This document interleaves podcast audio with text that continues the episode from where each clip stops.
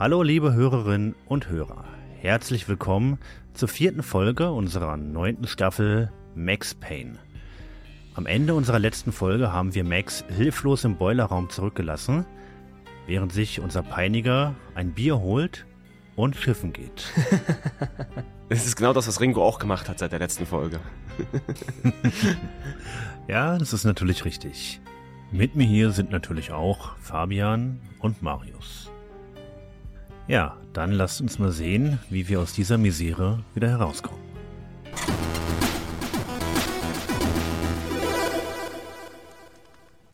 Max nutzt die Gelegenheit, um seinen Stuhl zu zerbrechen. Er ist nämlich noch bei Bewusstsein, nach den drei Schlägen mit dem Baseballschläger ins Gesicht. Everyone makes mistakes. Mine hadn't been to crack jokes about the goon with the bat. He'd have cracked my skull regardless. It hadn't even been to trust a girl with a gun. I had blindly gone after the first bad guy on my hit list when I should have been aiming further up the ladder, at the head of the Punchinello family. I couldn't bring myself to be pissed at Mona. Guess I had a soft spot for a pretty face.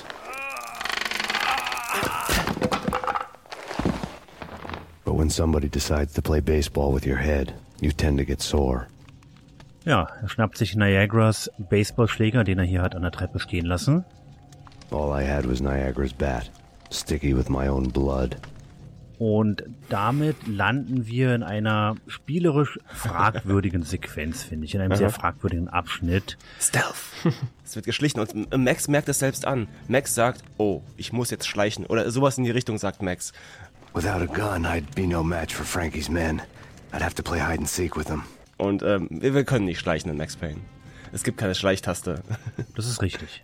Genau, bevor wir aber los sneaken durch dieses Level, müssen wir ganz kurz erwähnen, wo wir hier sind, denn das ist auch was Besonderes. Wir haben hier so eine Art, wie soll ich das sagen, Recycling eines Levels, das wir schon kennen. Wir sind nämlich in dem Apartmentgebäude, wo wir auf Rico Muerte getroffen sind. Wir erinnern uns, der korpulente Auftragskiller, der ja großspurig vor der Prostituierten geprahlt hat, wie er seine Opfer erledigt. They had dragged me back to the basement of Lupino's hotel. I was beaten, bruised and blue. I felt like the chair I had broken to get free. Und just da, wo wir auch damals den Baseballschläger und einen blutig totgeschlagenen Mann gefunden haben, in dem Heizungskeller mit dem großen Ofen, befinden wir uns jetzt. Wir erkennen das Level sofort wieder, aber wir sind diesmal schwer verwundet. Das heißt, unsere Lebensanzeige ist zu zwei Dritteln rot. Das bedeutet, wir vertragen nicht mehr so viel und wir wurden unserer Waffen entledigt. Das ist richtig. Aber Leute, eine Frage an euch beide.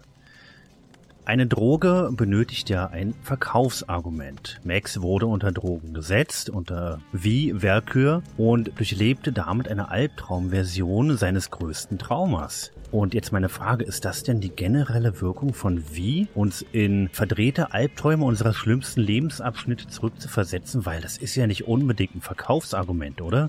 Nee, und das macht ja auch Leute gefügig anscheinend. Die Leute, die tatsächlich Max Frau und Kind umgebracht haben, waren ja auch alle auf Valkyr. Richtig. Vielleicht verstärkt es, ist jetzt nur eine Mutmaßung, ich kann dir nicht die Antwort liefern, aber vielleicht verstärkt es einfach die Emotionen und die Gedanken, die dich gerade am meisten beschäftigen. Also wenn du es bewusst konsumierst und du denkst an nackte Frauen, nackte Männer, je nachdem, worauf du stehst, dann hast du vielleicht einen sehr angenehmen Traum. Mhm. Wenn du allerdings die ganze Zeit sowieso ein Gedankenkarussell rund um das gewaltvolle Ableben deiner Familie hast, dann wirst du wahrscheinlich diesen grausamen Tod immer und immer wieder erleben im Rausch. Das wäre jetzt so meine Theorie. Das ist eine annehmbare Erklärung. Ja, das finde ich gut. Ja. Und ich glaube, das war auch als Militärdroge konzipiert, also so eine Adrenalindroge, irgendwas, was die Leute im Gefecht verstärken sollte. Oder vielleicht, dass sie einfach kein Mitleid mehr empfinden für den Gegner oder sowas in die Richtung. Es ist eine Killerdroge. Mhm. Genau, so ein bisschen wie damals auch einige Wehrmachtssoldaten oder SS-Angehörige unter Drogen gesetzt wurden. Hm. Da gibt es ja auch Theorien darüber. Oh ja, Vietnam auch, da wird das ja auch gemacht, ja. Aber habt ihr gesehen, wie Max den Baseballschläger hält? Hm, Habe ich nicht drauf geachtet. Er hält ihn wie ein Gewehr. es gibt also keine separate, ich sag mal, Griffanimation. Das fand ich schon ein bisschen befremdlich. Der ist auch blutverschmiert, der Baseballschläger, im Gegensatz zu dem anderen Baseballschläger, den wir vorher finden konnten. Ah ja, siehst du. Ich sag mal so, das Spiel ist ja nie wirklich konzipiert worden als Nahkampfspiel. Deswegen, würde, deswegen wundert es mich nicht, dass es da jetzt keine bessere Animation gibt. Ähm, das lasse ich dem Spiel mit in seinem, ich sag mal so, mit, seiner, mit seinem Alter, das es jetzt hat, lasse ich dem das durchgehen. Na, okay. Dafür hat es viele andere Sachen richtig gemacht. Und das ist richtig. Hat mich jetzt nicht gestört, aber ich finde es klasse, dass dir das aufgefallen ist. Mir ist es nämlich nicht aufgefallen. Nachdem wir uns befreit haben und uns den Baseballschläger geschnappt haben, müssen wir uns jetzt halt mit diesem Schleichlevel abgeben. Der Raum, in dem wir sind, der hat zwei oder drei Türen sogar, aber nur eine können wir momentan benutzen. Und die führt in einen, ja, kreisrunden Flur. Der ist wie ein Rechteck angeordnet und wenn man ihn halt zu Ende läuft, landet man wieder am Anfang. Und dieser Flur hat vier Räume. In dem ersten befinden wir uns gerade. Dann sind dort noch eine verschlossene Tür und zwei Räume, in denen wir Schergen und Munition und Painkiller finden können. Plus einen zentralen Raum, der sich von zwei Seiten öffnen lässt. Und dort in diesem Flur gibt es drei Patrouillen. Das sind zwei bis drei Leute, die immer im Kreis herumlaufen. Und jetzt gibt es halt mehrere Möglichkeiten, sich diesen Leuten zu entledigen. Wir haben halt nur den Baseballschläger. Sobald wir eine Person angreifen, werden alle hellhörig in diesem ganzen Gebäude. Und fangen an, uns wahrscheinlich sofort umzubringen. Das ist richtig schwierig. Man könnte sich versuchen, einen rauszupicken, schnell seine Waffe zu schnappen, mit seiner Waffe halt den nächsten umzubringen, dann sich die Waffe von dieser Person zu schnappen und so weiter und so fort. Was man aber machen kann, ist, einfach mal nach links gehen, wenn man den ersten Raum verlässt und einfach der letzten Patrouille folgen, bis wir quasi drei Viertel dieses Ganges hinter uns haben und in einen seitlichen Raum verschwinden, wo Munition ist, wo Waffen sind, wo Painkiller sind und keine Gegner. Und dann können wir uns eigentlich ausstatten. Da muss man erstmal drauf kommen. Das hätte mir diesen Abschnitt sehr stark erleichtert, denn ich habe tatsächlich das so gelöst, wie du das zuerst beschrieben hast, nämlich, oh, da sind Gegner, drauf zustürmen, niederknüppeln, Waffen aufsammeln und sofort sämtliche Gegner in diesem Level wie ein Magnet anzuziehen dutzende Male zu sterben und dann es doch irgendwann zu schaffen mit dem enormen Einsatz von Painkillern. Aber ja. Ringo, wie hast du das gemacht? Auch genauso wie Fabian. Ich bin nach links, hab die beiden weggeknüppelt, hab mir die Ingram, die Double Shotgun genommen und hab dann alle in den Boilerraum gelockt und in der Tür nach und nach abgeknallt. Das ging überraschend gut. Ah ja. Ich bin trotzdem drei, vier, fünf Mal gestorben, mhm. aber ab einem gewissen Punkt lief das.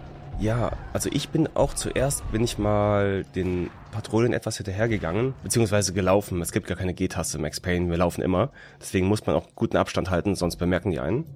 Und in den ersten Nebenraum verschwunden. Dort war, da warten zwei weitere Bösewichte auf uns. Mit zwei Leuten kann man es quasi noch aufnehmen mit dem Baseballschläger. Ich glaube, es sind so zwei, drei Schläge, die man pro Person braucht. Mhm. Wir haben natürlich auch keine Zeitlupenfunktion oder sowas, das uns helfen kann. Denn, naja, es wäre witzig, aber Baseballschläger mit Zeitlupe ist halt nicht so cool. Aber er schwingt ihn recht schnell, von daher haben wir da schon eine sehr hohe Feuerrate, wenn man das so nennen möchte.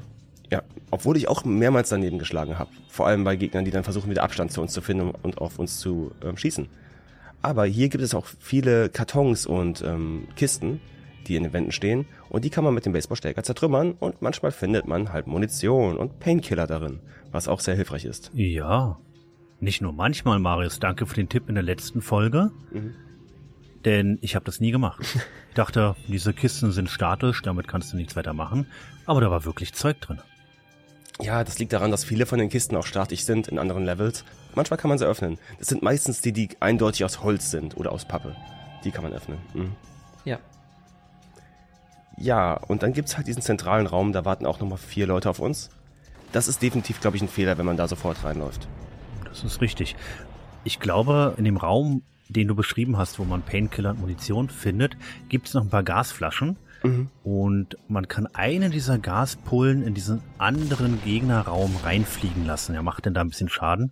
Genau, ich glaube, ich habe es nicht auf die Reihe bekommen, aber ich glaube, da waren sie schon alle tot.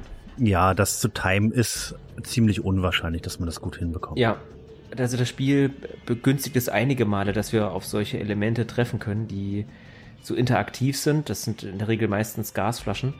Die stehen entweder senkrecht, ganz normal und können dann explodieren oder liegen auf dem Boden oder auf einer Ablage und wenn wir dann das Ventil abschießen, fliegen sie wie Raketen los. Allerdings sind wir zwar dazu verleitet, diese zu nutzen, aber es ist nicht immer die beste und eleganteste Lösung, denn man muss da schon sehr genau zielen um die dann auch zu treffen. Und solange wir auf eine Flasche schießen, schießen wir nicht auf Gegner, dann können die uns wieder beschießen. Wir müssen dann wieder Painkiller fressen. Und naja, es ist, es ist ein bisschen umständlich, aber es, also wer natürlich auf Effekte und viel Bum-Bum steht, für den ist das natürlich ganz toll, diese Flaschen zu nutzen. Ja, genau. Wir können auch noch mal eine Zeitung hier finden im ersten Raum, im Uhrzeigersinn. Ich glaube, da ist nur ein Captain Baseball Bad Boy Cartoon drin. Mhm. Das ist richtig. Aber es gibt ja auch einen vergitterten Zugang zum Abwassersystem und der ist voll mit Leichen. Another newspaper caption for a murder scene. Frankie had left his calling card, a Captain Baseball Bat Boy strip, next to a sewer passage filled with bodies. You'd better not mess with Captain Baseball Bat Boy. Even my arch enemy, Bicycle Helmet Girl, swoons at the sight of me. Aha! There were enough corpses to put a mass murderer to shame. Wir haben gar nicht drüber geredet, was genau das jetzt für ein Teil dieses Gebäudes ist. Das scheint so eine Art Metzgerei zu sein oder so. Oder wo Fleisch verladen wird oder so. Ich weiß auch nicht, sowas in die Richtung. Die unteren Räume hier sehen sehr nach Lagerräume aus, aber du hast schon recht, wenn wir weiter nach oben kommen, über den Fahrstuhl, den wir hier noch finden, dann sieht das sehr nach Fleischverarbeitungsbetrieb aus. Obwohl das aber eigentlich ein Hotel ist, was wir ja auch von früher wissen. Silent Green. Ja, das ist richtig. aber ich hatte es ja schon mal angemerkt, hier kann man auch super Leichen verschwinden lassen. Zum einen in dem großen Hochofen im Boilerraum und vielleicht auch eingefroren, verarbeitet ja, wie gesagt, mit dem Fahrstuhl geht's nach oben und eine Art Fleischverarbeitungsbetrieb. Es gibt hier tiefgefrorene Tierteile, Gerätschaften zum Zerlegen. An sich sind wir schon draußen mehr oder weniger. Die ganzen Rolltore sind geöffnet. Hier steht ein Laster an der Laderampe. Mhm. Und die Gegner sprengen sich immer wieder mit einer schlecht platzierten Granate selbst in die Luft. Fand ich überaus witzig. Man weiß immer nicht, oder zumindest war ich mir da immer nicht sicher, ist das absichtlich so geskriptet, um so ein bisschen Monty Python Humor da einfließen zu lassen? So von wegen, ha, dumme Gegner. Oder ist es tatsächlich die, ich möchte es mal KI in Anführungsstrichen nennen, oder das schlecht programmierte Skript? Bin ich mir bis heute nicht sicher. Ich weiß nicht, ich glaube, das klingt ein bisschen nach Remedy, wenn es Absicht ist. Ich denke, es ist ersteres. Also gerade diese Granate war so schlecht platziert, die hat okay. uns echt zwei Gegner abgenommen. Das muss Absicht gewesen sein. Und ich bin auch getötet worden, nicht von der Granate, sondern von einem anderen Gegner. Und die Granate ging immer wieder in dieselbe Richtung zu diesen zwei Gegnern. Das war Absicht. Mhm. Ja, also wir sind wieder in der frischen Luft und hier gibt es wieder eine künstliche Levelbegrenzung, wie ihr letztes Mal sagtet. Und zwar sind da zwei NYPD-Busse, ich glaube beide brennend, die die Straße in zwei Richtungen blockieren. Na, nur der eine brennt und ist umgekippt. Oh. Der, den wir zuerst sehen, wenn wir aus dieser Gasse hier wieder rauskommen, ähm, auf dem steht Mobile Arrest Wagon. Also sozusagen so eine Art mobiles Gefängnis. Ja. Und der am anderen Ende der Straße ist eben umgekippt. Da liegen tote Polizisten davor. Things were fast going from bad to worse ich weiß nicht, ist das der Gangkrieg, der sich hier ausweitet oder? Vermutlich. Es ist ja immer noch dieselbe Nacht, beziehungsweise ja, es ist schwer zu sagen, ob es noch dieselbe Nacht ist, aber es ist zumindest ähm, zeitlich alles sehr nah beieinander. Und wir erkennen die Straße spätestens jetzt wieder, denn es ist dieselbe Straße, die, nachdem wir Rico Muerto erledigt haben, uns das Level beendet hat. Also wir sind hier aus einem Haus, das jetzt offen steht, wo eben dieser Polizeibus davor liegt. Tote Polizisten liegen erschossen auf der Straße. Und diesmal gehen wir quasi das Level verkehrt herum wieder hinein. The men in blue had come and gone. They had decorated the place with chalk outlines and tied it together with yellow tape. The cops who had stayed behind were dead. Frankie, his boys and I had the place all for ourselves. Da ist ein typisches Polizeiabsperrband von innen angeklebt, Do Not Cross. Aber das hält uns natürlich nicht auf. Wir haben hier drin einen Job zu erledigen. Das ist jetzt tatsächlich der richtige Haupteingang des Hotels, oder? Ja, ja, genau. Den wir jetzt benutzen. Genau. Und wir landen in dem Raum mit dem Empire State Building, mit dem kleinen Modell mhm. des Empire State Buildings. Mhm. Wir sehen, dass wir hier schon einmal gewesen sind. Also selbst, oder dass unsere Spuren unseres ersten Daseins immer noch vorhanden sind, denn die, die, Kugeln liegen noch auf dem Boden verteilt und die ganzen leeren Painkiller-Dosen sind überall ja, am Boden. Überall Kreideumrisse. Genau, genau. genau. Kreideumrisse, Painkiller-Dosen, überall Patronenhülsen. Und natürlich auch der Teppich, ist es euch aufgefallen, hat einige Blutflecken. Das heißt, hier sind immer noch die Spuren unserer ersten Schlacht, unseres ersten Feldzuges gegen das organisierte Verbrechen. Aber wir gehen diesmal nicht rechts herum zur Bar, sondern wir können diesmal links herum. Und auch da vernehmen wir plötzlich wieder Stimmen. Stimmen von Schergen, die sich offensichtlich, aus welchen Gründen auch immer, wieder einmal im selben Gebäude niedergelassen haben wie bereits zuvor. Ich hätte ja große Sorge, wenn ich jetzt Krimineller wäre, mich in ein Gebäude zurückzuziehen, das bereits von der Polizei auf den Straßen umstellt ist, schon einmal von einem auf Rache getrimmten Cop, der nichts zu verlieren hat, durchgekämpft wurde, aber offensichtlich stört das hier die Ganoven überhaupt nicht. Sie haben sich genau in die Räumlichkeiten zurückverzogen wie im ersten Kapitel. Ist halt kalt draußen, Fabian. Was willst du machen, ja? ja, Max belauscht hier ein Telefonat. Einer der Gangster ist an so einem Wandtelefon und spricht mit irgendjemandem. Und es geht ganz offensichtlich um Mona. Und du sagst hier was, ganz kurz, bevor du weitermachst. Wandtelefon. Das müssen wir, glaube ich, nochmal erläutern. Das Spiel spielt hier 1999, glaube ich. Das ist noch nicht die Hochzeit der Mobiltelefone. Das ist richtig. 99, 98 gab es das zwar schon, aber das war, ich weiß nicht, in Deutschland war das noch eher so eine Randerscheinung. Klar, das Geschäftsmänner hatten das schon und ähm, wer super mit dem Trend ging und technikaffin war, hatte vielleicht auch schon ein Mobiltelefon. Aber das war noch nicht so üblich wie heute, dass jedes Schulkind mit einem Handy rumgelaufen ist.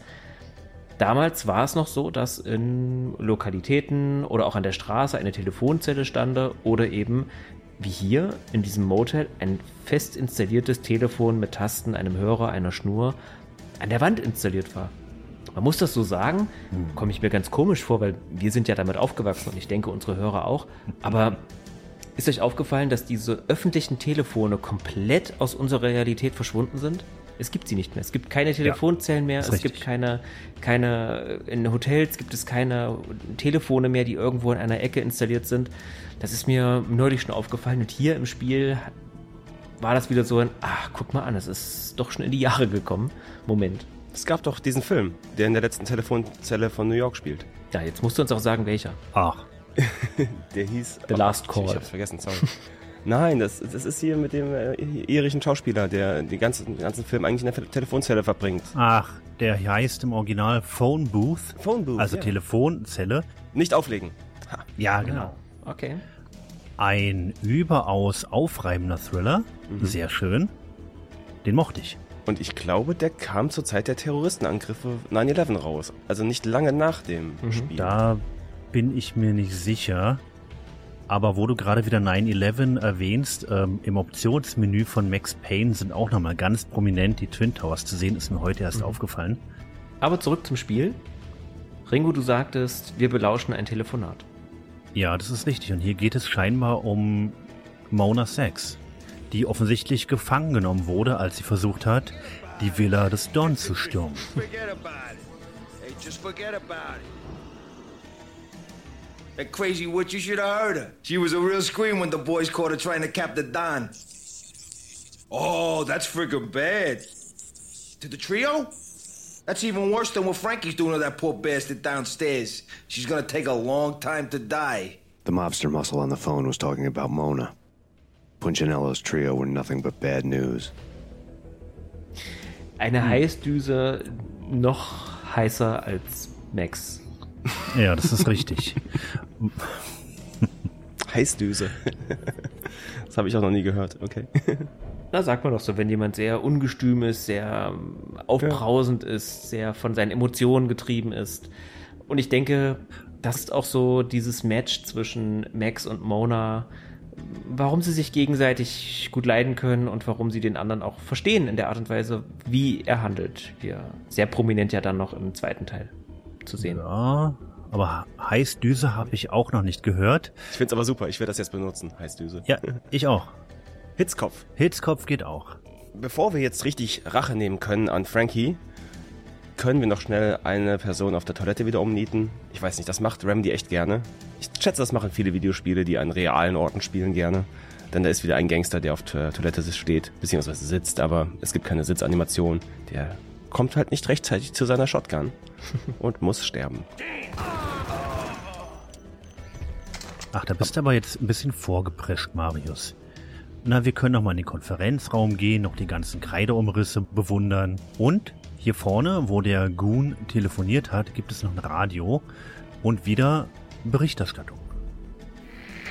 The fact remains that all the victims so far identified in the Ragnarok shooting have been known criminals, many of whom had large doses of V in their blood. Reliable sources say that Max Payne was also among those killed, although no body has been recovered at this time. Reliable sources. That meant somebody thought the Mafia had me, didn't want the cops snooping around anymore. The body would be delivered to them barely recognizable. Case closed. Don Punchinello had the power to be that reliable source, which was no news. But his news was old news. Zudem noch ein Brief des Don. Und zwar an Niagara himself. Framing me hadn't been enough. Don Punchinello had put a hit on me. He wanted me dead, and it had been important enough for him to give written instructions to Frankie about it. Max Payne should die like a dog for the trouble he's caused. Frankie, I know I can trust you to give this matter the dedication it needs. Ja, Ist das der Auftrag, dass Frankie Max umbringen soll? Richtig, genau, genau, genau. Und Frankie hat sich da ja anscheinend Zeit mitgelassen. Hätte er das einfach schnell erledigt mit seinem Baseballschläger. Naja, Ja, die typische Filmtrope. Ich gehe erstmal ein Bier trinken. Oder in irgendwelchen Serien oder Filmen, wo dann der Bösewicht, der Schurke, längst die Helden hätte um die Ecke bringen können, aber er muss nochmal seinen finsteren Plan ausbreiten und erzählen und sich selbst feiern, wie er toll er das doch alles eingefädelt hat, um unseren Helden dann doch noch die notwendige Zeit zu verschaffen. So ein bisschen ist das auch hier. Da sagst du was. Ähm, später im Spiel gibt es nochmal eine ähnliche Situation, wo man Max hätte ausschalten können, aber man tut es nicht. Hm. Ja, gut, Marius. Wir gehen jetzt in die Bar, in der wir auch schon Rico Muerte erschossen haben, beziehungsweise erstmal überrascht haben. Und Niagara, der sich hier ein Bier genehmigt, ist ähnlich überrascht, als Max plötzlich mit seinem eigenen Baseballschläger vor ihm steht. The hotel bar was fast developing quite a history. True to his words, Frankie was there, having a beer. Jesus Christ. How the hell did you get loose? Got bored waiting. Thought, what the hell, we could just as well finish this here. Ein typischer One-Liner. Es hat ihm zu lange gedauert, darum ist er schon mal hochgekommen. Fand ich super. ja. Ja, ja. Es ist eigentlich ein ernstes Spiel, aber Max hat ständig diese One-Liner. Mhm. Jetzt mal Hand aufs Herz. Wer von euch hat sich getraut, Niagara mit dem Baseballschläger umzubringen? Nein. Niemand. Es ist auch sehr, sehr schwierig, denn wir erinnern uns, Rico Muerte hat damals eine Ingram gehabt, das war für uns die neue Waffe. Und unser jetziger Widersacher hat die Dual Ingram. Also es ist so eine Art ähm, Zirkelschluss zu unserem ersten Besuch hier in der Bar. Der erste größere Zwischenboss, der erste Endgegner, wenn man so möchte. Hatte die normale Maschinenpistole, jetzt haben wir den nächsten, wieder am selben Ort und er hat die doppelte. Aber sag mal, Marius, gibt es da, spielt es jetzt auf ein Easter Egg an? Gibt es da was zu entdecken, einen Spruch zu entlocken, wenn wir das machen? Oder? Es wäre poetisch halt, ne? Es wäre poetische Gerechtigkeit, wenn man es mit dem Baseballschläger macht. Es gibt, glaube ich, kein Achievement oder so, dass man da durchbekommt. Ich wollte schon sagen, der Achievement-Wahn, den gab es ja damals so noch nicht. Genau. Aber das wäre heutzutage Ja, sowas, ja. genau. Ja.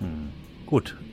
Ja, es gibt hier drei normale Gegner und eben den Bullet Sponge mit der Dual Ingram. Fine by me. This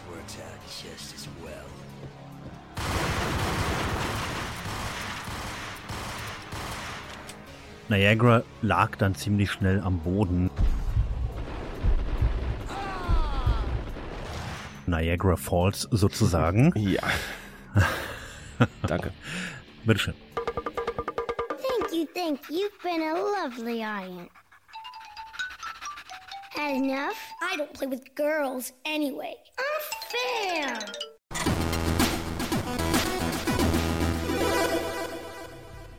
Ja, dann geht's halt weiter. Ich bin mir jetzt nicht ganz sicher. Max fährt scheinbar ziellos in die Nacht hinein, beziehungsweise will direkt zu Don Punchinello, zu der Mansion, zu der Villa, als ihn ein schwarzer Mercedes verfolgt und stoppt. Und es ist natürlich der Kopf der Russen-Mafia, Wladimir Lem. I spotted the tail as soon as I left the hotel. A big black Mercedes. I'd seen the car before. That time it had heralded impressive explosions. Vladimir was back. Bang. You're dead, Max Payne. I might have laughed if I remembered how. What's this supposed to be? Cops and robbers? Look, you want something with me? Get in line. Peace, man. Relax. You know you are a real news item, armed and dangerous. I am going to make you an offer you can't refuse. I've always wanted to say that. It's a bum rap. I've been framed. Well, that's a moot point. Whatever you did or did not do, I'm sure you had good reason for doing it. Want to hear me out? I'm listening. Genau. Und hier wird der Pate zitiert, denn er macht uns ein Angebot, das wir nicht abschlagen können. Ja, ihr wolltet es schon immer mal sagen, fand ich überaus witzig. Ja, also er kommt in Frieden Hm. und äh, naja, wir haben an sich einen gemeinsamen Feind in Angelo Pancinello. Hm. Also sollen wir für den guten alten Wladimir eine Waffenladung klauen. Was heißt klauen? Wir sollen sie sichern. Punchinello messing with V is bad for business all around. But that's not all. There is this guy, Boris Dime, used to pull jobs for me. He's the captain of the cargo ship Charon. Now the bastard turncoat has gone over to the other side, Punchinello's. The ship's loaded with high-res hardware, guns, my business. If Punchinello gets hold of that cargo, he's won and I have lost. And you'll have your work cut out for you. If you want to get to Punchinello, you'll need heavy-duty persuaders. I am just the man to get them for you. Change the ship back under my flag, maybe pop two in the traitor Dime's head while you're at it. You'll get enough guns to start the apocalypse. You in or out? Let's get this show on the road. Vladimir was one of those old-time bad guys with honor and morals, which made him almost one of the good guys. None of us was a saint. Denn diese Waffenladung gehörte ihm bereits und wurde ihm mehr oder weniger unterm Hintern weggeklaut. Mhm. Ja, was ist euer Eindruck von Wladimir hier? Max scheint ihn tatsächlich zu mögen, kein Witz. Er ist so, so als Gangster mit Ehre. Das ist richtig, das kristallisiert sich später auch noch raus. Mhm. Aber Wladimir ist eine echte Blassnase mit seiner dunklen Mütze und seinen schwarzen Klamotten. Der wird in Teil 2 wesentlich weiter ausgefächert. Mhm. Ganz, ganz großartige Persönlichkeit. Hier ist er das halt noch nicht, aber er ist trotzdem sympathisch. Ja, er ist nicht so abgedreht wie viele andere der, der Widersacher, auf die wir hier treffen. Wir haben ja schon ganz schräge Vögel hier kennengelernt und da ist Wladimir tatsächlich einer der normalsten unter den Kriminellen.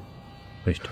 Ja, äh, er scheint auf jeden Fall an sich sympathisch zu sein. Also ich kann da Max verstehen. Und ja, gemeinsamer Feind, also gemeinsame Sache machen. Was wir genau daraufhin haben ist, anscheinend kriegen wir Waffen. Das ist richtig. Denn wir sichern die Waffen für Wladimir, da frage ich mich die ganze Zeit, was will denn Max noch mit sich rumschleppen? Ein Raketenwerfer, was kriegen wir? Was wir am Ende kriegen, ist, glaube ich, eine Assault Rifle. Äh, Wahnsinn. Aber ja. Du unterschätzt es nicht. Die Assault Rifle ist echt groß. Kommando heißt sie im Spiel. Ja, gut, mit 60 Schüssen oder so, ja, super. Ja, es ist leider nicht besonders viel, das ist richtig. Und ja, naja, egal.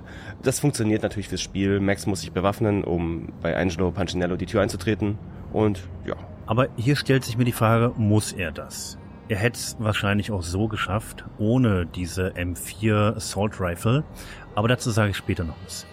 Okay, dann bin ich mal gespannt. The Brooklyn riverfront was a maze of rusty containers, sharp-boned cranes looming up from the snowstorm. On a night like this, you couldn't help but think of the dark army of dead men sleeping with the fishes, cement shoes in line. Und damit beginnt Kapitel 2, An Offer You Can't Refuse. Ja, aus der Bronx nach Brooklyn zum Hafen, denn hier liegt die Sharon. Marius, unser Mythologie-Experte, hast du was dazu zu sagen? Ja, Charon ist, das ist der Fährenmann in der griechischen Mythologie diesmal, der halt die Seelen der Verstorbenen in das Reich der Unterwelt bringt, in Hades. Genau. Sehr gut. Super vorbereitet, Marius. Ja, ich, ich weiß, ich weiß, ich weiß. Ich mochte diese kleine Interaktion mit Vladimir Lam hier. Wir sollen halt auf die Charon, denn Charon got weapons, äh, oder Ship got weapons, you get ship, You get weapons, I get you oder sowas. Ist ein bisschen überzogen, der Wladimir. Großartig. Genau. Und ja, äh, der Kerl, den wir hier finden sollen, dem wir die Waffen wieder zurückklauen sollen, das ist der Boris Dime, der Captain der Charon. No Minotaur lurked in this labyrinth, but somewhere out there, on the clanking deck of his cargo freighter, the skipper of the Cheiron was waiting, like the ferryman of the River Styx. Ich muss sagen, das hat mich ein bisschen an eine Mission aus Hitman 1 erinnert, im Hafen von Rotterdam. Dort gab es auch einen Boris und ein Schiff. Fand ich gut. Ah, mich hat's an das Finale von GTA 4 erinnert. Das auch auf einem Schiff spielt und man muss auch halt die, die Frachtluke öffnen und so, ja. Oh, das ist lange her, ja, aber kann sein. Ja. Sobald ich auf ein Containerschiff muss, habe ich immer Vampire Bloodlines Assoziation. Auch gut, ja. Du hast immer Vampire Bloodlines Assoziation. Oder Vampire The Masquerade Redemption Assoziation. Und wisst ihr was? Deus Ex ist da auch drin, ein bisschen. Das haben, da haben wir auch ein paar Schiffe später im Spiel. Oh ja, stimmt. Ja. Ich wollte es gerade sagen. Aber das stimmt, wir merken, Containerschiffe sind ein beliebtes Level für Mhm. Spiele, weil sie eine natürliche Levelbegrenzung haben wahrscheinlich, die für uns nicht unnatürlich wirkt, denn wer will schon in den Ozean hüpfen? Richtig. Ja, wir stehen wieder draußen in der Kälte. Wir stehen vor dem Gittertor des Hafens. Es gibt hier so ein kleines Empfangshäuschen mit einem Gegner drin, den können wir erschießen, das Tor öffnen und über die Verladerampe, wo wieder zwei Gegner warten, in eine der ersten Lagerhallen, eine von vielen. Ich muss sagen, es gibt hier ziemlich viele verschlossene Rolltore, aber alle, die sich nicht öffnen lassen, haben ein Schild dran mit der Aufschrift Authorized Personnel Only. Ach echt? Das ist mir auch nicht aufgefallen. Ich habe alle ausprobiert. Ich auch. Und mir ist nie aufgefallen, dass ich nicht autorisiert bin. Ja, das ist interessant. Ah ja, cool. Ja, das ist ein anscheinend ein Kinex Corporation Lagerhaus, in das wir hier gehen. Oh, das habe ich voll übersehen. Äh, So steht's zumindest drauf. Und wir werden da jetzt einige von sehen, von diesen Lagerhäusern. Auch einige Frachtcontainer, die labyrinthartig aufgebaut sind. Also vielleicht verzeiht es uns, wenn wir da irgendwie das ein bisschen zusammen vermuddeln. Ja, wir gehen jetzt ziemlich schnell durch. So viel zu sehen gibt's nicht. Nach dem nächsten Lagerhaus gehen wir über den Innenhof mit Laster und einer explosiven Tonne. Ins nächste Lagerhaus gibt's einen Lastenaufzug und eine Kransteuerung, denn eine dieser weißen Kisten, die wir nicht zerstören können, versperrt den Weg. Wir gehen hoch, drücken auf den Schalter und der KI-gesteuerte Kran weiß ganz genau, was er machen soll und nimmt die Kiste und stellt sie halt woanders hin. Ja, klassisches Rätsel in so einer Art Spiel. Ja, Ich glaube, vorher konnte man auch nochmal von seinem Steg, der ähm, irgendwie drei Meter in der Luft ist, einen kleinen Sprung wagen und da gibt's noch mal ein paar Painkiller und Munition zu finden. Mhm. Oder den Tod, wenn man ähm, sich, äh, naja, ein wenig verspringt. Ach, das habe ich gar nicht probiert. Durch die freigeräumte Tür geht's jetzt auf einen großen Lagerplatz, wo diese typischen Schiffscontainer gibt's wieder Gegner. Hier ist viel Raum, viel Platz. Wir haben nicht Mhm. wirklich eine Fernkampfwaffe, war Marius? Nee, das ist hier übrigens wie in Jack Orlando. Später ein wenig, hat mich das erinnert. Das stimmt, ja. Das sieht aus wie ein Labyrinth. Es ist nicht wirklich ein Labyrinth. Es ist, gibt immer nur einen Weg für uns eigentlich. Hm. Aber es sind halt überall diese Frachtcontainer und ja, ein paar Bösewichte. Auf diesem großen Hof gibt es einen riesigen gelben Kran. Ich finde den ein bisschen unförmig, ein bisschen zu groß, wieder sehr comicartig. Aber da können wir raufklettern, wieder einen Schalter drücken. Der Kran hebt einen Container an, der uns den Weg versperrt. Es kommen Gegner, wir schießen alle ab, gehen durch den freigemachten Weg und hinter uns knallt dieser Container wieder runter, warum auch immer. Ja, das begrenzt das Level mal wieder. Es macht nicht wirklich Sinn, denn es, es gibt keinen Grund für uns, warum wir zurückgehen sollten. Also warum das runterknallen lassen. Aber gut, wegen mir. Vielleicht liegt es einfach daran, dass dann dieses ganze Level nicht nochmal neu geladen werden muss, wenn man hier irgendwo speichert. Das kann ich mir technisch nicht vorstellen. Aber vielleicht, ich meine, in der Entwicklung dieser Spiele, manchmal gibt's ja, Sachen werden geändert. Es kann natürlich gut sein, dass irgendwann mal nochmal ein Grund für Max da war, dass er nochmal zurückgehen soll, kann aber nicht. Oder die wollen einfach nicht, dass der Spieler sich verläuft, indem er aus Versehen in diesem sehr identisch aussehenden Frachtcontainer-Levels einfach den Rückweg einschlägt. Auch möglich, ja. Denn ich habe Momente gehabt, wo ich echt wusste, ach, hier war ich schon mal, aber nur, weil da Leichen auf dem Boden lagen. Ja, das ist hier ein typisches Containerlabyrinth. In der nächsten Schlucht aus Containern erwacht plötzlich einer dieser Transportkräne zum Leben, die am Hafen auf Schienen so hin und her fahren und die ganzen Container scheinbar stapeln. Und der nimmt so einen Container auf, fährt uns entgegen und will uns damit scheinbar zerquetschen. Man kann dem ganz gut ausweichen. Ich wurde trotzdem überfahren. Ja. Und damit macht er eigentlich bloß den Weg wieder frei, indem er hinten in andere Container reincrasht. Die sind hier alle ganz schön unvorsichtig, muss ich sagen. Meinst du unvorsichtig? Ich glaube eher, das ist Absicht, denn Wir haben hier mehrere Gegnertypen mal wieder. Und zwar einerseits offensichtlich Hafenarbeiter und das andere sind ganz augenscheinlich Ganoven. Die sehen eben nicht aus wie typische Hafenarbeiter. Und vielleicht ist es einfach irgend so ein, ich sage jetzt mal, Nicht-Fachmann, weiß nicht, wie man das, wie man die als sonst bezeichnen könnte. Also eben einer der, der Bösen, der Mobster, der eben denkt, ach, was soll schon passieren, wenn ich hier diesen oder jenen Hebel betätige. Ja, es war sicherlich Absicht, aber trotzdem unvorsichtig. Der Arbeitsschutz ist nicht begeistert, Fabian. Helm hat er auch nicht aufgehabt. Ich glaube, diese Hafenarbeiter haben auch alle Kevlar-Westen an und irgendwie Kevlar-Stoff in ihren Mützen drin. Denn auf einmal ist mir aufgefallen, dass bei den regulären Leuten ein Schuss mit der Shotgun nicht mehr gereicht hat. Auch auf ganz kurze Entfernung. Das ist richtig.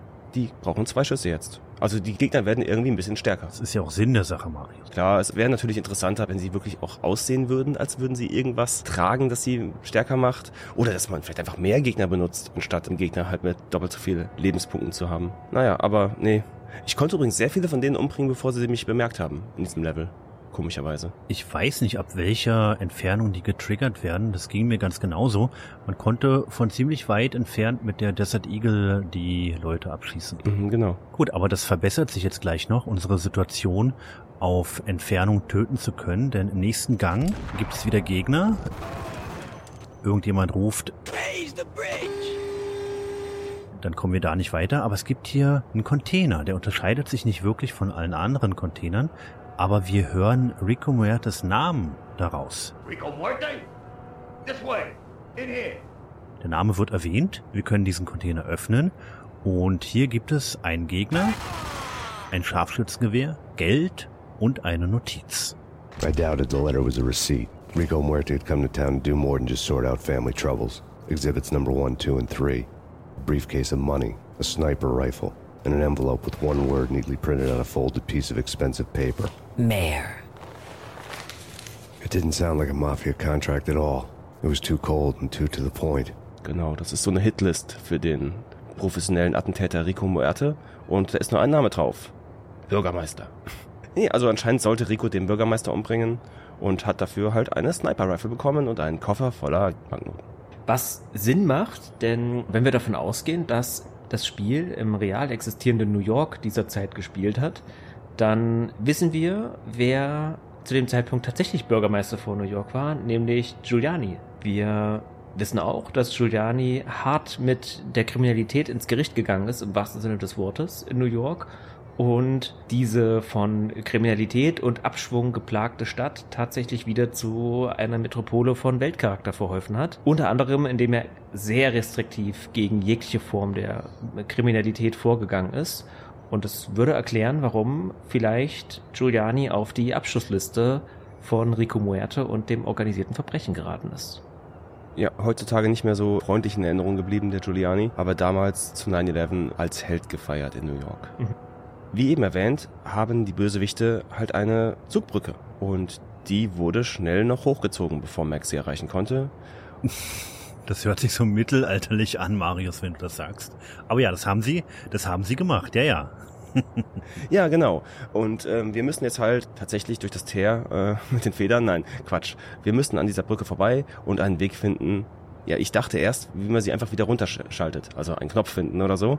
Ist ein bisschen anders. Wir werden erstmal einen alternativen Pfad nehmen und dann gibt's ein bisschen Rumgespringe, glaube ich, in so einem kleinen Kanal. Wir kommen dann quasi so seitlich in eine andere Zone, die neben der Brücke ist und können dort, nachdem wir ein, wieder ein paar Schergen erschossen haben, halt durch einen Gitterzaun einen Lastwagen sehen. Beziehungsweise den Anhänger eines Lastwagens und dessen Reifen sind gestoppt durch so einen Holzblock, den sie dahinter gesetzt haben. Richtig. Habt ihr das sofort entdeckt, denn es gibt einen kleinen Hinweis darauf. Denn es hängt ja auch ein Schild an der Wand, wo drauf steht Caution, use the wheel blocks. Denn ich glaube, ich hätte das nicht gemerkt, wenn ich das, dieses Symbol nicht gesehen hätte, dieses ähm, Schild. Ich muss ganz ehrlich sagen, ich habe es damals nicht gesehen. Mein Englisch war nicht gut genug, um dieses Schild zu verstehen.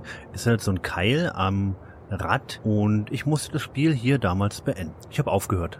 Da ist aber auch eine Abbildung drauf auf dem Schild von diesem Keil. Ich habe diesen Keil nicht gesehen auf der Ah. anderen Seite und musste hier aufhören und mehrere Wochen warten auf die Komplettlösung, oh nee. um weiterzukommen. Und ganz ähnlich ging es mir auch mit dem Spiel Mafia, was glaube ich 2001 erschien. Ihr alle kennt doch das Level auf diesem großen Rangierbahnhof. Erinnert ihr euch? Oh, da, ich erinnere mich an viele Level, aber an das nicht. Ich, ich habe das Remake vor nicht allzu langer Zeit noch mal ein bisschen gespielt, aber nicht so weit, glaube ich. Aber da gibt's eine ähnliche Situation. Wir kommen nur in eine Lagerhalle rein, zu unserem Ziel, wenn wir in einem der Wagen auch dort einen Keil wegschießen, den ich auch ewig nicht gefunden habe und auch das Spiel beenden musste und wieder auf die Komplettlösung warten musste. Das ist ganz schön frustrierend, muss ich sagen. Ja, also wenn Spieledesigner das da draußen hören, bitte keine Radkeile mehr einbauen. Ringo scheitert daran. Ja, danke. Nee, aber was wir dann machen, ist halt, wir schießen auf diesen Keil, der zerplatzt und der Anhänger rollt auf diese Zugbrücke zu und crasht in sie hinein.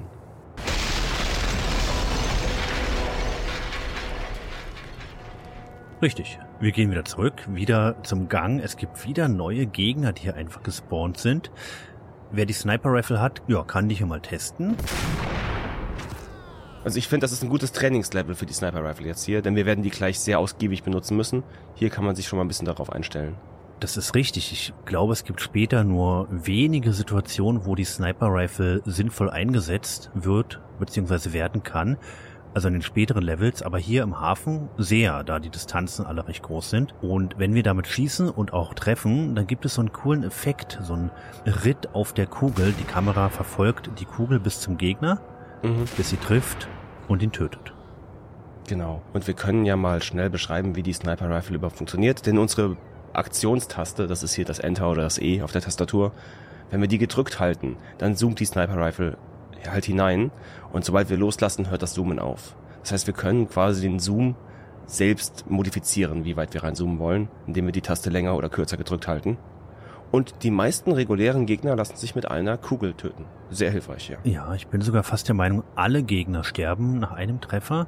Ich habe es jetzt aber noch nicht in späteren Levels großartig eingesetzt. Ich bin mir also nicht ganz sicher. So, ich kann jetzt schon mal verraten, dass der Boss im nächsten Kapitel sieben Treffer brauchte.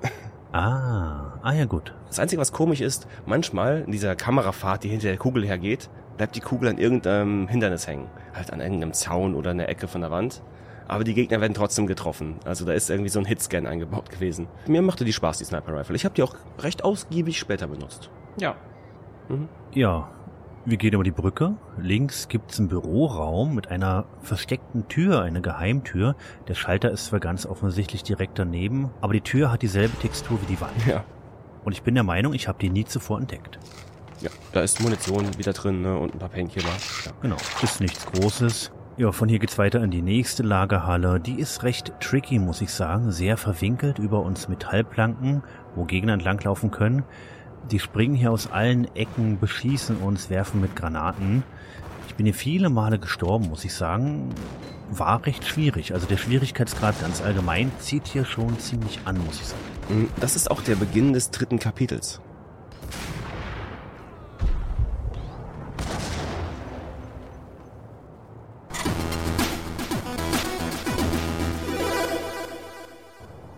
Und das Hafenkapitel ist irgendwie in zwei geteilt. Das ist jetzt With Rats and Oily Water.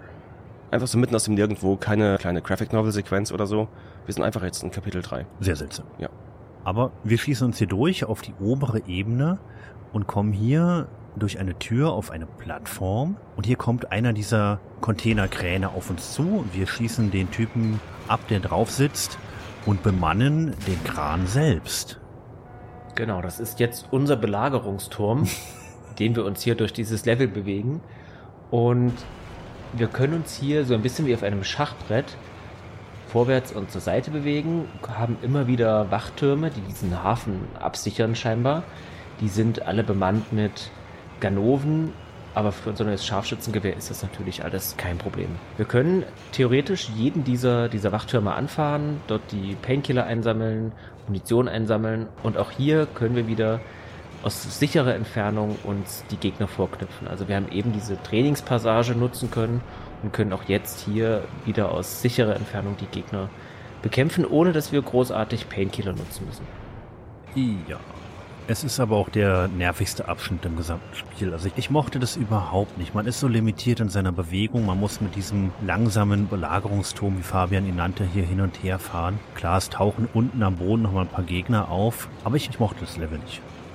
Ja, das ist irgendwie so ein bisschen ein Minispiel, dieses Level hier. Es ist eine Schießbude. Und da sagst du was, denn diese Szene konterkariert ja im Prinzip das ganze bisherige Spiel, was von Bewegung geprägt war. Also im Prinzip war Max Payne bisher ein Spiel, das sich dadurch ausgezeichnet hat, dass man schnell schießen muss und die Figur schnell von A nach B bewegen muss. Und jetzt ist plötzlich beides nicht mehr notwendig, weil man auf einer kleinen Plattform steht und die Waffe, die man hat, nur Einzelfeuer ähm, verschießt und auch noch einige Zeit braucht, um die Gegner anzuvisieren. Also alles, was bisher das Spiel ausgemacht hat, ist jetzt plötzlich nicht mehr wichtig. Ja, es war sicherlich damals eine Abwechslung, hier das Grundspielprinzip mal ein bisschen einzuschränken und zu verändern. Aber beim vierten, fünften, sechsten Mal hm, mag ich es nicht mehr, muss ich sagen. Es war ja auch noch die Zeit, in der die meisten Ego-Shooter solch eine Passage mhm. enthalten haben. Also zum Beispiel No One Lives Forever, was ja ungefähr zum gleichen Zeitpunkt rauskam. Ich weiß nicht mehr genau, welches Spiel von beiden zuerst erschien. Ja. Ganz am Anfang, ne? Das zweite Level oder so war es schon. Genau, ja. genau. Hatte ja auch gleich zu Beginn diese Scharfschützen-Passage. Das stimmt, ja, siehst du? Ja, Metal Gear Solid genauso. Ah, gut, dann brauchen wir das nicht spielen. ja, wir kommen dann wieder zu einer Lagerhalle, die im Prinzip baugleich ist zu der von Ringo bereits verfluchten. Ja. Allerdings hat die einen besonderen Teil, denn sie hat einen abgeschnittenen beziehungsweise nochmal extra versperrten, wie soll, wie soll man das nennen? Ein, ein, ein Seeparé, so möchte ich das mal bezeichnen. Es ist wie so eine Art Zaun mit einem elektrischen Rolltor, was wir nur von einer bestimmten Stelle aus im Obergeschoss, warum auch immer, betätigen können, öffnen können. Und wir haben da auch nochmal einen Blick raus in den Hafen. Könnte auch nochmal jemanden erschießen. Ja. I found Boris Dime's ship. Wenn wir dann dieses Rolltor öffnen, sehen wir, wie ein Gegner herausläuft. Und jetzt kommt eine Szene, die für mich sehr unangenehm war, denn wenn wir jetzt diese Tür verlassen, ist er direkt vor uns und sehr ungesund nah für die Shotgun, die er bei sich trägt. Da bin ich auch zumindest einmal gestorben, das erinnere ich mich noch. Mhm. Ja, das gibt's öfter mal im Spiel, dass die Gegner direkt so einen Meter von der Tür entfernt stehen und wir können nicht durch die Tür selbst durchschießen. Ich glaube, Granaten vor der Tür würden es noch machen. Das war wirklich eine doofe Situation. Ich bin ja auch vier, fünf Mal gestorben, bis ich das hinbekommen habe. Aber wenn wir in diesem Raum nach unten gucken, hat der einen vergitterten Boden. Wir können nach unten schießen auf die Gaspullen und sprengen damit ein Loch in die Wand beziehungsweise eine Tür auf unter uns.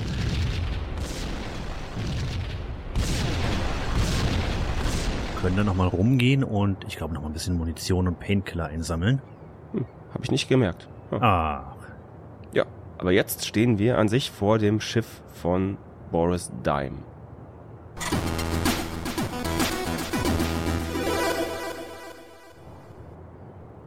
Rust had crept over the sides of the cargo steamer a long time ago.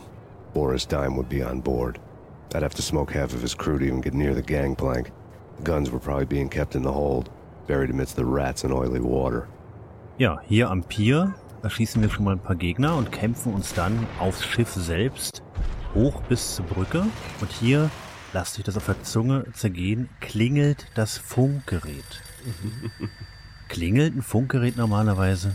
Ich glaube nicht. Ich glaube, es klingelt nicht, aber es ist natürlich dieser ikonische Sound, der im Spiel benutzt wird, um uns klarzumachen, hier ist ein Telekommunikationsgerät, mit dem Max interagieren kann. Und das sind im Spiel meistens Telefone, also tatsächlich noch alte Telefone mit Schnur und Station.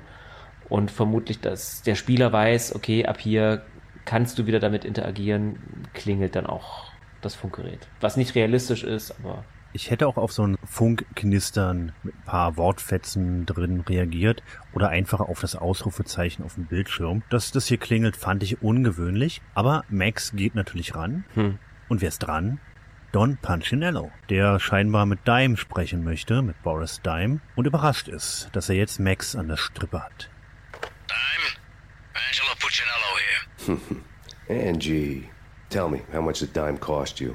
I bet it was more than his name. Max Payne. Right the first time. You're dead, punk.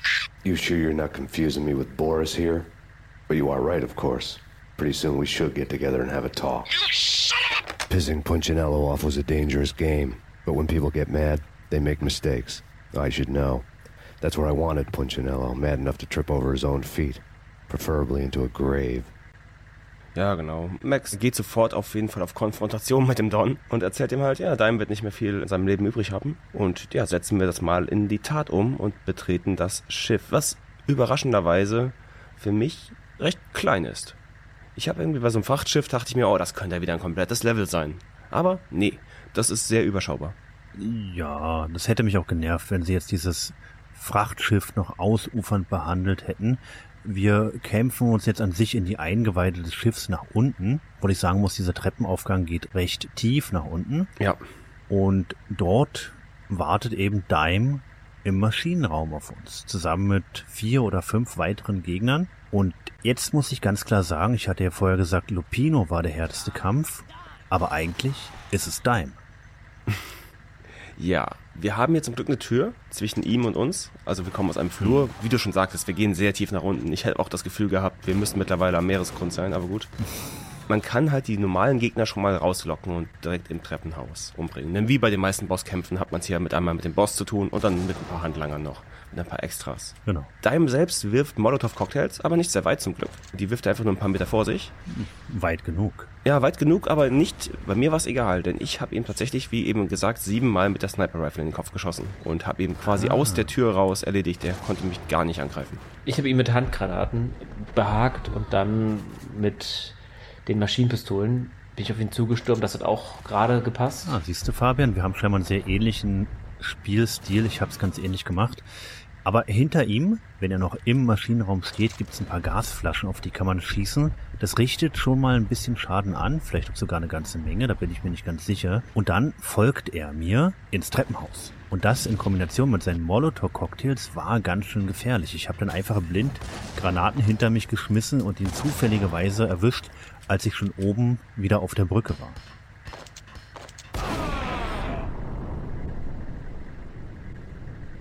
Ah, ist ja auch nicht schlecht, ja. Hat er eigentlich die Cold Commando selbst in der Hand? Ich glaube, er hat eine Shotgun gehabt, oder vertue ich Nee, mich? ich glaube eine Schrotflinte. Ja. Denn die Belohnung dafür, dass wir ihn umbringen, ist, dass wir halt die Waffen von Vladimir Lem finden und gesichert haben.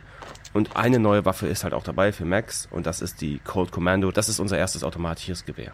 Genau, das ist im Prinzip ja ein Colt Kommando, das gibt es auch in echt, so eine Art M4. Das ist alles versteckt hinten hinter Maschinenraum, in einem separaten Lagerraum, den wir eben plündern. Ja, und dann meldet sich Vlad per Funk, das hören wir so im gesamten Schiff, wir sollen ihn auf der Brücke treffen. You know how to handle yourself. Anybody who says different is calling me a liar. Vladimir here. Collect all the guns and ammo you want. Meet me on the bridge afterwards. Es gibt nochmal so einen Buddy-Moment zwischen den beiden. Die Bromance festigt sich sozusagen. Did you get everything you need? Check. I owe you. Anything you need. This is my solo. When I'm through, Punchinello won't be anybody's problem anymore. Clear as vodka. But anytime you get between a rock and a hard place, just whistle. This could be the beginning of a beautiful friendship. You really get a bang out of this big time gangster act, don't you? Ja, und jetzt ist Max zwar schwer bewaffnet, hält es aber trotzdem noch für Selbstmord, den Don in seiner Villa anzugreifen. Also macht jetzt was völlig anderes, als ich erwartet hatte. Er fährt nicht zur Villa, sondern ruft den Don an und möchte scheinbar ein Deal aushandeln. Even with all this firepower, I figured I couldn't get to Punchinello at his manor. I could only hope that he wouldn't pass a chance to hear me beg to see he's won. This is Max Payne. I want to cut a deal. Payne, you're a dead man. That's what everybody keeps telling me. I got your ship and her cargo. I want to meet. No pain, no gain. Capiche? You know my restaurant? Yeah, I know it. Wow. Punchinello's restaurant had seen better days. Mm, ja, das soll ein Trick sein. Das soll ein Trick sein, ja. Was genau der Trick ist, keine Ahnung, denn der Don lässt sich drauf ein und sagt, wir sollen ihn in seinem Restaurant, dem Casa D'Angelo, treffen.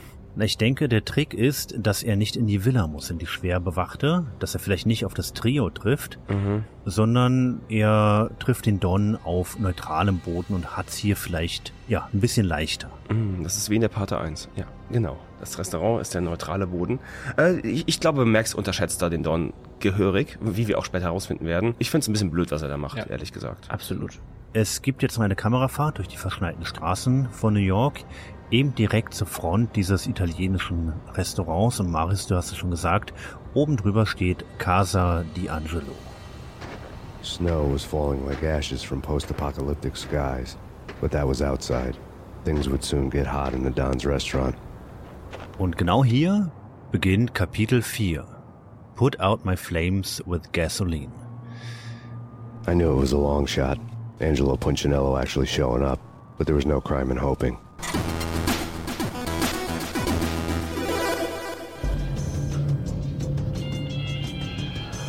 Ja, das Restaurant ist verwaist, alles ist dunkel und ein Schritt in die Dunkelheit reicht aus, damit die Hölle losbricht.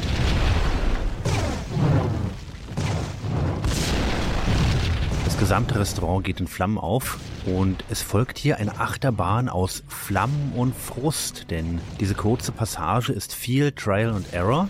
Denn wer nicht genau weiß, wo er hin muss, stirbt hier tausend Tode. Wehe dem, der sich verquicksafe kurz bevor die Flammen ihn fressen. Ist euch das passiert? Ja. Ich hatte leider ein sehr schlechtes Quicksave in dem Kapitel. das, sobald es geladen wurde, ist so ein kleiner Fade-In ins Spiel. Ne? Man kommt so aus dem Schwarzen wieder rein und man kann sich wahrscheinlich noch nicht richtig bewegen. Irgendwie reagiert Max noch nicht sofort auf meine Tasten und deswegen bin ich immer wieder sofort gestorben, weil die Flammen mich sofort in der ersten Sekunde eingeholt haben, nachdem ich gespeichert hatte und dachte, ich wäre sicher. War ich aber nicht. Ja. Aber ich habe halt auch meine harten Speicherstände immer zu Beginn der Kapitel gehabt, also konnte ich das noch retten dann. Mhm. Ja, Autosave ist eine Sache bei Max Payne, gerade zu Kapitelbeginn. Mir ist es diesmal nicht passiert und ich muss sagen, ich war überrascht, wie gut ich mich noch daran erinnern konnte, wo ich hin muss. Gar nicht gestorben? Doch, ein oder zweimal, aber auch bloß an diesen dämlichen Passagen mit den umkippenden Regalen, Ah ja. die dich töten, wenn sie dich nur berühren. Und ich habe wieder die Gasflasche voll auf die 12 bekommen, obwohl ich wusste, dass sie da ist. Das ist mir auch geschehen, ja. Und da ist auch dieser komische Moment, weil Max kann an sich durch Flammen durchgehen, Flammen berühren, bis das Spiel sich irgendwie so ein bisschen einfach aus Spaß dazu entscheidet, ne, jetzt sind die Flammen tödlich. Denn man muss ab und zu tatsächlich sehr nah an Flammen vorbeilaufen, sodass sie tatsächlich Max Mantel eigentlich anzünden sollen. Aber ist halt so. Das ist richtig. Und wenn man da nicht früher tausendmal probiert hat, da durchzukommen und sich heute noch gut dran erinnert, dann ist in vielen Momenten überhaupt nicht klar, in welche Richtung. Es sind ja an sich überall Flammen. Also so viele Wegweiser sind nicht da. Fabian hatte mal erwähnt, dass gerade Licht den Weg weist in solchen Leveln, aber das kannst du hier vergessen, weil durch die Hitze platzen nämlich alle Lampen. Genau, ja. Im Grunde ist dieses Level, auch wenn es nicht so aussieht, es ist eigentlich ein klassisches Labyrinth, das durch Game Over begrenzt ist. Also man kann hier nicht in Sackgassen landen oder sich irgendwie großartig verlaufen, sondern wenn man falsch abbiegt, stirbt man. So kann man es eigentlich zusammenfassen. Mhm, ja. Ich glaube, in einem modernen Spiel wäre das fast ein Quicktime-Event. Ja. Denn der Tod kommt so schnell, Ja. dass eigentlich ganz kurz und falsch abgebogen und eine Sekunde später sind wir tot und müssen dann halt anders abbiegen beim nächsten Mal. Das wäre so ein typisches Walking Simulator Quicktime-Ding. Das ist richtig. Mhm. Ja, bei unserer Flucht vor den Flammen ist es natürlich unmöglich, das Restaurant zu beschreiben, weil es brennt einfach alles. Was will man dazu noch sagen? Ja. Ja, ich glaube, das sind alles so Grafiken und Texturen und Objekte, die wir schon vorher gesehen haben. Wir haben ja diverse Küchen und ähm, Weinkeller schon gesehen im Spiel. Also ich glaube, da ist nichts wirklich Neues dabei. Jetzt ist es halt lichterloh am Brennen und auf uns fliegen halt die Gasflaschen zu, die Flammen jagen uns hinterher und wir müssen schnell sein und einfach die richtige Richtung einschlagen. Der härteste Moment für mich war wirklich so ein Korridor, der aussah, als könnte ich ihn nicht betreten, weil er voller Flammen war. Aber das Spiel hat erwartet, nee, da musst du jetzt durch, sonst geht's nicht weiter. Ja, das stimmt, wo die Flammen links und rechts plötzlich auftauchen und ja, man rechnet nicht damit, dass man genau hier weiter muss. Man, man neigt vielleicht sogar dazu umzudrehen oder sich nochmal umzugucken und dann ist man schon tot. Genau, ich glaube, ein Korridor später ist da auch so eine kleine Spur aus Benzin anscheinend Ja, auf dem Boden, ja. die dann so langsam entlang brennt und da bin ich, das war genau da, wo mein Quicksave war und ich ständig gestorben bin. Ja. Ja. Wahrscheinlich hatte ich ein Regal berührt. Wahrscheinlich, ich habe es nicht gesehen, ja. Ja, ab einem gewissen Punkt kommen wir dann in den hinteren Teil des Restaurants, in die Küche. Und die Küche steht zum Glück nicht in Flammen. Hier wartet ein Gegner auf uns. Punchinello was burning to get me. The feeling was mutual. He was trying to put out my flames with gasoline. Hier ist auch eine Ratte übrigens, was natürlich immer ein guter Witz ist, so ein edlen Restaurant ist und das erste, was man sieht, da drin ist eine Ratte. Du meintest natürlich einen anderen Gegner, aber ja, Es ist tatsächlich nur der schwarz lederbemantelte Scherge mit Sonnenbrille, der dort gerade dabei ist, das Restaurant anzustecken. Außerdem treffen wir weiter im Lagerraum noch zwei weitere Schergen. Und wir sehen auch, woher die gekommen sind oder wohin sie flüchten wollten, denn es gibt da eine Bodenluke. The mobsters have been guarding a real treasure. The way out of this disco inferno. Ich weiß nicht, ob das ein Versorgungsschacht sein soll oder das üblich ist, dass man in Restaurants eine Falltür, eine Bodenluke zur Kanalisation hat. Auf jeden Fall hat es dieses Restaurant. Vielleicht ist es auch ein Fluchtweg für Mafiosi, wenn eine Razzia, Hausdurchsuchung ansteht, wer weiß. Wir können diesen Weg nehmen, beziehungsweise es ist unsere einzige Möglichkeit, hier lebend rauszukommen. Und siehe da, in der Kanalisation, es ist tatsächlich eine typische Kanalisation, große röhrenartige Levelbegrenzungen, in der Mitte ein, ein stahlgitterner Steg, trübes Brackwasser unter uns und natürlich auch wieder diverse Gegner, die uns bekämpfen. Es ist hier eine Mischung aus diesen Standardschergen, die mit einer Pistole oder einer Schrotflinte bewaffnet sind und aber auch diesen, ich will sie gar nicht Elite-Gegner nennen, aber eben diese, naja, mit dem schwarzen Mantel, Sonnenbrille, Kultistenartigen, wahrscheinlich besser ausgebildeten, besser trainierten Handlangern von Punchinello. Mhm, ja. Ist natürlich auch die Quelle der Ratten hier, dass direkt eine Kanalisation an die Küche vom Restaurant angebracht ist. Ja. Max macht hier wie ein Actionheld, wie man es erwartet von einem Actionheld, eine kleine Referenz zu einem Song oder sowas, obwohl er gerade mit seinem Leben knapp davon gekommen ist, wird hier Disco Inferno erwähnt von ihm. Habt ihr das gemerkt? Ah, das müssen wir unbedingt erwähnen, denn anscheinend haben wir letztes Mal verpasst, REM zu erwähnen. Als wir die Luke runtergesprungen sind, habt ihr gemerkt, dass da eigentlich eine Leiter dran ist? Ja. Aber ich spring immer alle Luken runter. Genau, die Leiter endet auch auf halber Höhe und da ist mir das erste Mal bewusst geworden, dass Max in diesem Spiel gar keine Leitern benutzt. Ja, wollte ich gerade sagen, kann man ja gar nicht. Genau. Es gibt ja keine Interaktionsmöglichkeit mit Leitern. Mhm. Ja, hat mich in dem Moment ganz kurz überrascht, weil ich zeitgleich Teil 3 spiele so ein bisschen und dort kann ich Leitern benutzen. Ich hatte einfach damit gerechnet, ah, okay, drücke jetzt hier eine Taste und der geht die Leiter runter, aber nein, das geht ja in Teil 1 noch gar nicht. Und ich glaube in Teil 2, doch in Teil 2 geht es. Ich glaube, in Teil 3 kannst du schießen sogar auf der Leiter. Ja, das mag sein. Und ich glaube, es gibt auch keine Animation, die Max ohne Waffe in der Hand zeigt. Und die müsste er ja ablegen, wenn er eine Leiter benutzt. Ja, stimmt.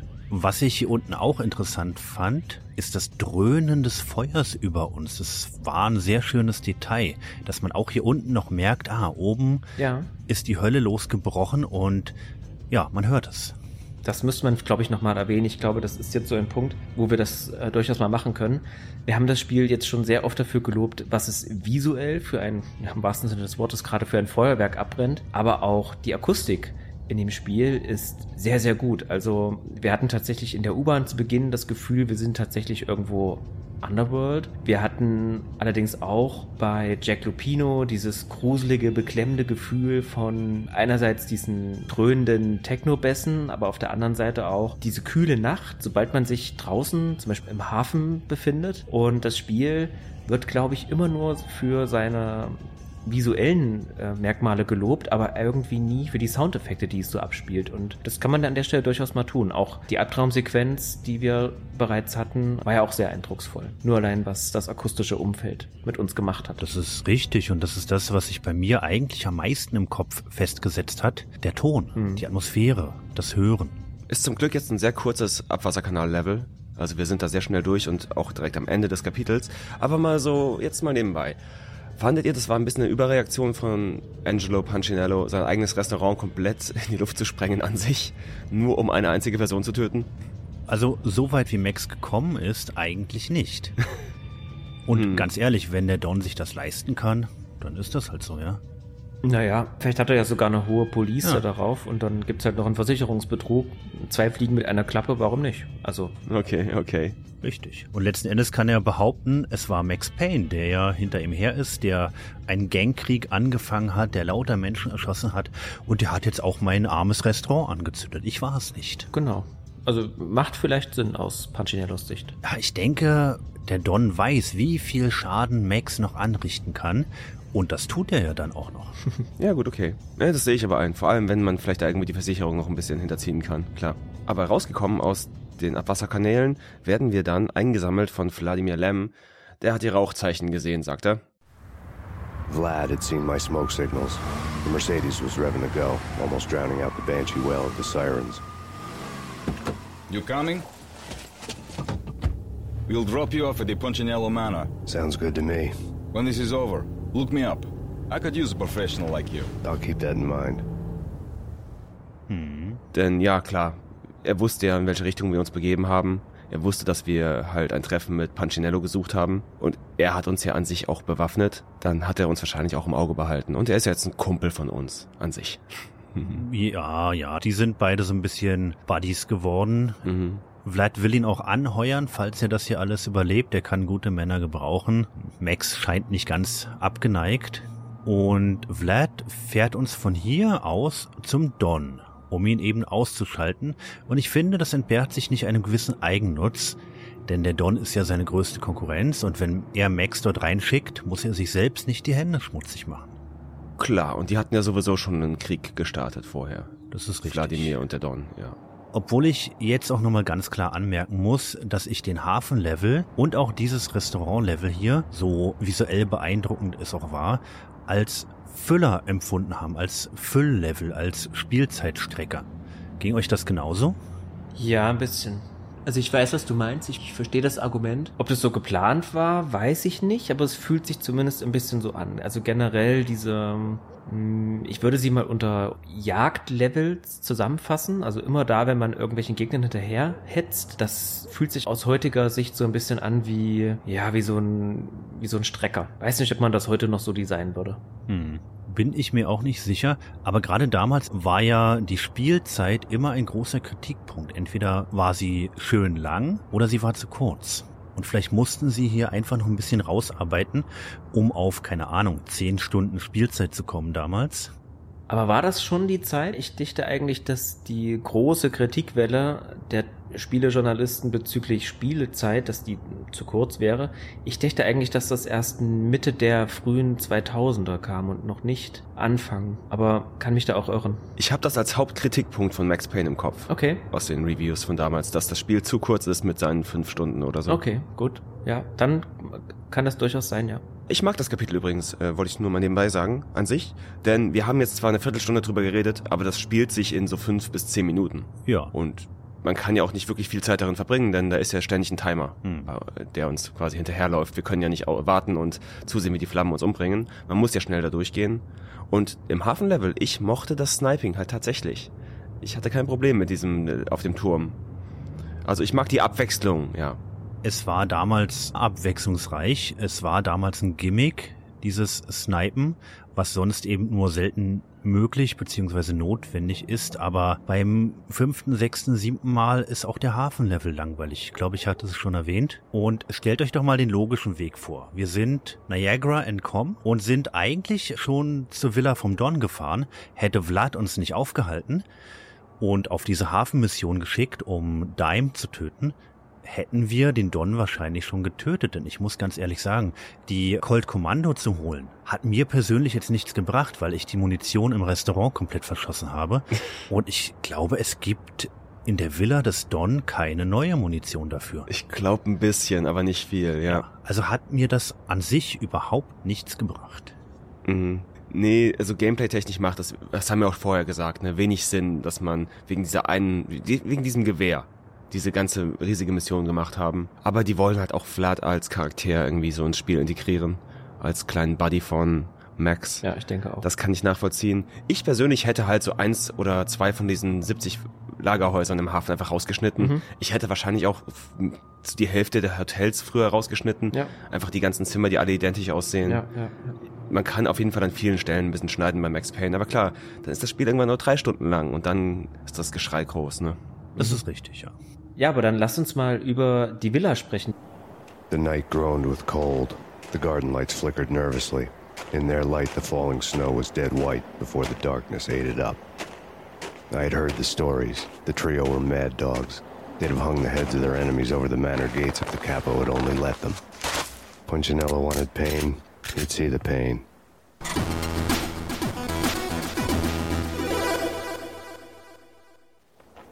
The trick in my situation was that there was no trick, no matter what the movies tell you. No rules, no secret mantra, no roadmap. It wasn't about how smart or how good you were. It was chaos and luck, and anyone who thought different was a fool. All you could do was to hang on madly, as long and as hard as you could. Dieser Levelabschnitt jetzt bei Don Pancinello beginnt mit einer Kamerafahrt in die Villa hinein. Wir sehen das große Foyer.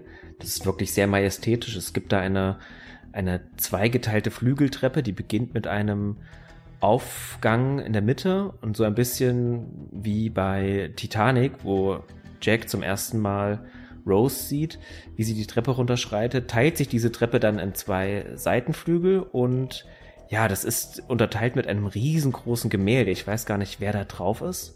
Sieht auf jeden Fall sehr eindrucksvoll aus und die Farben hier sind auch es ist sehr wohnelig. Die Farben sind sehr warm. Wir haben Aprikotöne, wir haben Rosatöne, wir haben Rot, wir haben Gold-Applikationen man sieht, hier lebt jemand, der sehr viel Wert auf Ästhetik legt und sich auch ja, zu Hause fühlen möchte hier. Also es ist auf keinen Fall irgendwie zu vergleichen mit den Hotels oder mit den Lagerhäusern, in denen wir bisher waren. Wir sind hier tatsächlich in einem Wohnhaus. Ja, Fabian, das hast du sehr gut beschrieben. Ja, diese Kamerafahrt war durchaus beeindruckend. Ich fand, die Villa war viel barocker Kitsch. Natürlich.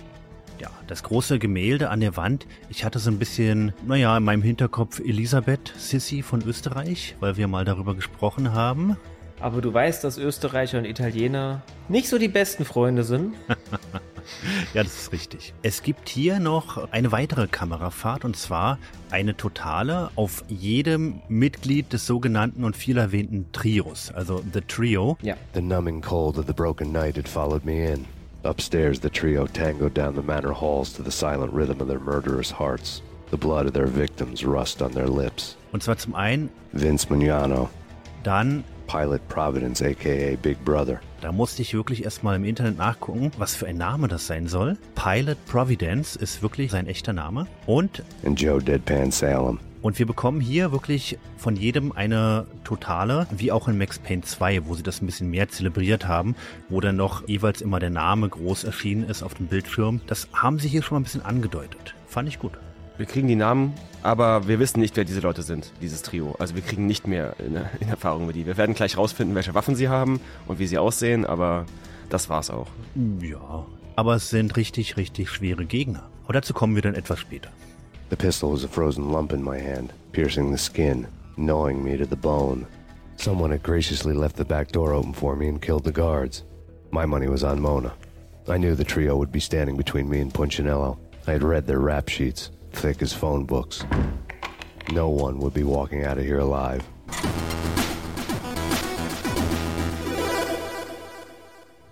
Und ab hier beginnen wir mit Kapitel 5 Angel of Death. Die Hintertür zum Anwesen ist offen, ein paar Wachen liegen tot am Boden.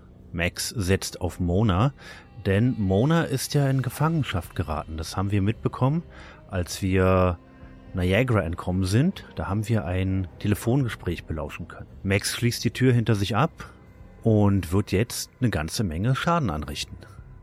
Mhm, ja. Gleich zu Beginn, als wir uns durch den Gang in Richtung Keller bewegen, gibt es eine Zelle. Die Zelle, in der Mona scheinbar festgehalten wurde. Ja, sie ist halt entkommen und ihr unglücklicher Bewacher liegt dort auf einer Pritsche mit einer Art Flock im Rücken und einer Nachricht. In death, the thug had been promoted to messenger. Auf der steht soon, mhm. also bald. Someone hadn't enjoyed the Don's hospitality. Someone with a flair for the dramatic. Someone who had let herself out of a locked cell and past a couple of armed guards. My thoughts were on Mona again. I could only hope she was a good enough gambler to walk away while she was still winning, before she'd run into the trio. Die Drohung richtet sich wahrscheinlich an den Don. Mona möchte scheinbar zurückkommen, ist jetzt aber offensichtlich geflüchtet. Ja. Ein Holzflock, als wäre es ein Vampir. Ist, glaube ich, der gleiche Holzflock wie bei dem Buffy Easter Egg, das wir ganz am Anfang im Hotel sehen konnten. Ja, den haben sie ein bisschen recycelt. Wahrscheinlich hatten mhm. sie einfach nichts anderes. Vielleicht soll es auch so ein bisschen abgebrochenes Stuhlbein symbolisieren. Klar. Weil sie haben sie ja sicherlich entwaffnet. Natürlich. Ja, die Kellerräume dieses Anwesens sind natürlich untypisch groß, untypisch breite Gänge, muss man so sagen. Aber das hatten wir schon im, ganz zu Beginn erwähnt, dass hier in diesem Spiel alle Räume und Gänge ein bisschen breiter, ein bisschen länger, ein bisschen größer sind, als sie wahrscheinlich in echt gebaut worden wären. Und im Prinzip ist das hier ein typischer Vorratskeller. Ich hätte fast gesagt, eher wie ein Vorratskeller eines Restaurants. Wir sehen nämlich hier ein paar Regale, Kisten und einen sehr gut gefüllten Weinkeller. Diverse Gegner, die bereits hier unten auf uns warten, die offensichtlich auch nicht mit uns gerechnet haben, denn gerade zu Beginn, die ersten zwei Gegner, auf die wir treffen, die wirken noch etwas überrascht, zwar nur für kurze Zeit, denn dann liegen sie am Boden. Ja, nachdem wir uns dann den Weg durch den Keller freigeschossen haben, kommt es zum ersten Showdown in dem Haus und zwar betreten wir das Haus in der Küche. Das ist so ein kleiner Zirkelschluss zum Restaurant, da haben wir das Restaurant durch die Küche verlassen, hier betreten wir das Haus durch die Küche. It didn't take me long to run into the trio. Genau. Und hier liegen einige Tarotkarten auf dem Tisch. Max kommentiert das und sieht sie sich an. The word on Lisa Punchinello is that she was a bit of a witch. The tarot cards on the kitchen table fit the picture. They weren't my kind of cards, but I was willing to take a crack at the hand Mrs. Punchinello had dealt. The first card was the tower. Maybe that was supposed to be the manor. It got easy after that. The devil was the master of the house, and death was me, coming for him. Ja, die, die sehen wir tatsächlich auf dem Tisch, aber das erste, was wir, glaube ich, sehen, ist, dass wir den ersten des Trios hier treffen in der Küche, der vor uns wegläuft. Äh, Das ist Pilot Providence, ein schwarzer Herr in einem dunklen Anzug. Er läuft vor uns weg. Jetzt können wir natürlich die Küche ein wenig erkunden oder ihm erstmal hinterherlaufen und später die Küche erkunden. Eigentlich egal. Ja, man kann ja noch ein bisschen Munition einsammeln und ich glaube noch einen Painkiller, den man bitter nötig haben wird im nächsten Kampf. Ich habe die Person zwar wegrennen sehen im ersten Moment, wusste aber nicht, dass wir so früh schon auf den ersten des Trios treffen. Ja, der wartet dann hinter der Tür auf uns auch, ja. Ja, ich bin in den Raum rein. Die haben sich hinter einem Tisch verschanzt und ballern aus vollen Rohren, auch mit abgesägten Schrotflinten, die dermaßen tödlich sind, dass ich es kaum geschafft habe. Ich musste dann echt Granaten einsetzen. Ja, er hat eine Ingram selbst, Pilot. Und Granaten auf jeden Fall gut. Wir haben die Cold Commando. Wenn wir die noch nicht leer geschossen haben zuvor, ist die natürlich auch vollkommen in Ordnung in, diesem, in so einem Kampf. Ja. Fand ich zumindest. Hm, ja. ja, sicherlich, aber bei mir war sie komplett leer. Also hat mir das überhaupt nichts gebracht. Das ist auch, glaube ich, die beste Waffe im Spiel, die Cold Commando, die wir eingesammelt haben. Ja, sicherlich. Neben dieser Jackhammer heißt sie, glaube ich, Schrotflinte, die wir später noch bekommen. Ja. Genau, auf die freue ich mich ehrlich gesagt schon. Und man muss sagen, dieser Kampf ist wieder so ein typischer Moment, wo wir früher alle dachten, Mensch, was ist das für eine klasse KI? Denn der Tisch, Ringo hat es eben so beiläufig erwähnt, ist umgeworfen und wird da als Deckung fungieren für die Gegner. Das ist natürlich alles Skript, ne? Also das haben sie nicht gemacht, weil sie der Meinung waren, wir sind jetzt plötzlich so schwer bewaffnet und wir sind so ein harter Brocken, Mhm. sondern das ist natürlich alles so vorprogrammiert, aber es erschafft die wunderbare Illusion von Gegnern, die uns ernst nehmen und die auch die Situation ernst nehmen und nicht einfach nur im Raum stehen. Das ist ganz wunderbar. Ansonsten können wir, glaube ich, noch oder müssen wir auch was sagen zu den Räumen, denn die sind tatsächlich, ja, es ist Kitsch, aber sie sind trotzdem auf ihre Art schön eingerichtet. Also es ist schöner Kitsch, möchte ich mal so sagen. Ja, altmodisch auf jeden Fall, auch für 2000. Genau. Erinnert mich sehr stark an die Corleone-Villa aus dem äh, Mhm. Paten. Was natürlich Sinn macht, denn die Inspirationen sind da. Ja, sicherlich. Genau. Ja, die Küche benutzt eine Menge von den Assets, die wir schon vorher in Küchen gesehen haben, nur halt einfach, so- also als wir durch das Hotel oder so gelaufen sind oder Ja. durch irgendein Apartment, ja. Genau. Nur ein bisschen umgefärbt, also die haben dann andere Ja. Texturen drauf, ein, ein weniger shady. Ich wollte die Tarotkarten jetzt nicht ganz vergessen übrigens. Wir können die angucken. Und die sind anscheinend von Lisa Pancinello, Mhm. Monas Schwester. Mona Lisa hat mir gesagt, ne? Und es ist der Turm, der Teufel und der Tod. Und Max gibt sich dann mal ganz kurz ein wenig als Kartenleger und interpretiert sie für uns. Der Turm ist die Villa, also das sichere Zuhause. Der Teufel ist Pancinello selbst, denn wir wissen ja auch, dass Pancinello seine Frau schlägt. Sie hat sich vielleicht für sich selbst gelegt, die Karten. Der Tod ist Max. Er ist gekommen, um Pancinello zu töten. Mhm. Oder der Tod könnte auch, wenn wir das jetzt von Lisas Sicht aus sehen, die die Karten für sich selbst legt, Pancinello für sie sein. Wie wir später herausfinden werden. Ich wollte doch sagen, der Teufel könnte auch Max selbst sein. Das ist alles hoch interpretationsfreudig. Hm. Ja, das ist jetzt halt Maxes Interpretation Hm. dieser Sachen. Er selbst sieht sich als den Tod und Pancinello als den Teufel. Ja. Mhm. Da brauchen wir die Frau aus Gabriel Knight 2. die könnt ihr für uns interpretieren. Sicherlich. Mhm. Ja, wir gehen hier weiter durch die einzig mögliche nutzbare Tür und kommen hier in so eine Art. Was ist das? Es ist wie so eine Art Wohnzimmer. Es Mhm. hat auf jeden Fall mehrere Etagen, aber wir kommen von hier aus noch nicht in die obere Etage. Wir sehen aber da an den Brüstungen weitere Gegner stehen, die uns von oben beschießen. Das ist sehr tückisch, weil man die manchmal schlecht sieht hinter den Säulen und hinter den Geländern. Die Desert Eagle macht sich da besonders gut als Fernkampfwaffe, wie Marius schon erwähnt hat. Munition für die Colt Kommando ist rar. Auch die Sniper Rifle geht hier ganz okay, finde ich. Ah ja, genau, die funktioniert hier auch sehr gut. Finde ich im Haus immer übertrieben, die zu benutzen, obwohl ich sie nachher selbst noch benutze. Später gibt's einen Gegner, den ich tatsächlich, fand ich, ist perfekt für die Sniper Rifle. Vielleicht sogar so angedacht. ist das jetzt der Raum, wo der Kerl hinter der Pflanze versteckt ist? Nein, das ist der folgende Raum. Ah. Und genau, in diesem Raum kommen wir und das ist sehr, sehr hinterhältig, denn Marius hat es gerade schon vorweggenommen. Da ist ein Gegner im Raum, das ist ein etwas kleinerer Raum, auch eines der vielen Wohnzimmer, die es da scheinbar gibt in, dieser, in diesem Anwesen. Da ist ein großer Flügel drin, da hängen Gemälde an der Wand, es sind auch wieder ein Schreibtisch und es gibt ein paar Zimmerpflanzen und tatsächlich ist es so, dass ein Lederkuttenträger sich hinter einer Pflanze versteckt. Ich weiß nicht, ob das so geplant war, ob das tatsächlich so gedacht war, dass er so den Sneaky Assassin für uns sein soll oder ob er ängstlich sein soll oder was geplant war, warum man ihn hinter dieser Pflanze positioniert hat. Auf jeden Fall sieht man den als Spieler schlecht. Sehr schlecht.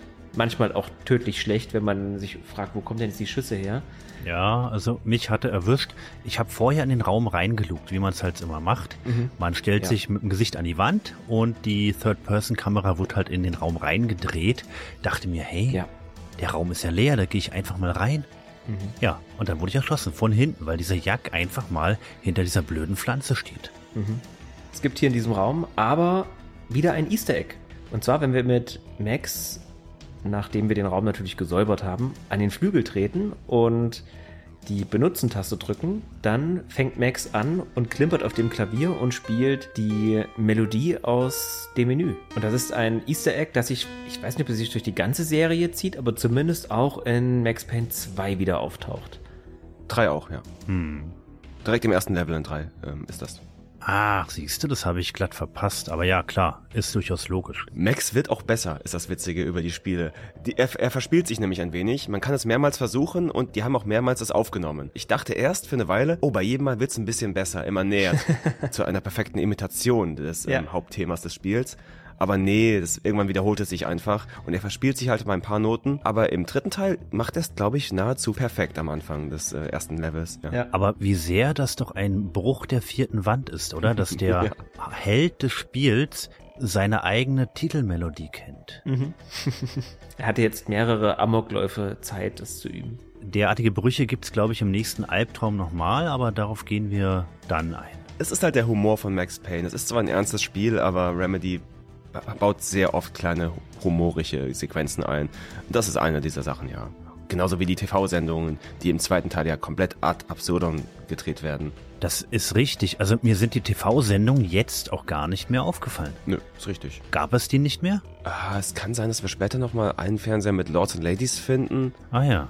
Ich bin mir gerade gar nicht mehr ganz sicher. Aber wir haben halt in dieser Villa keinen einzigen Fernseher, den wir benutzen, glaube ich. Dafür, dass es eine riesige Villa ist, oder?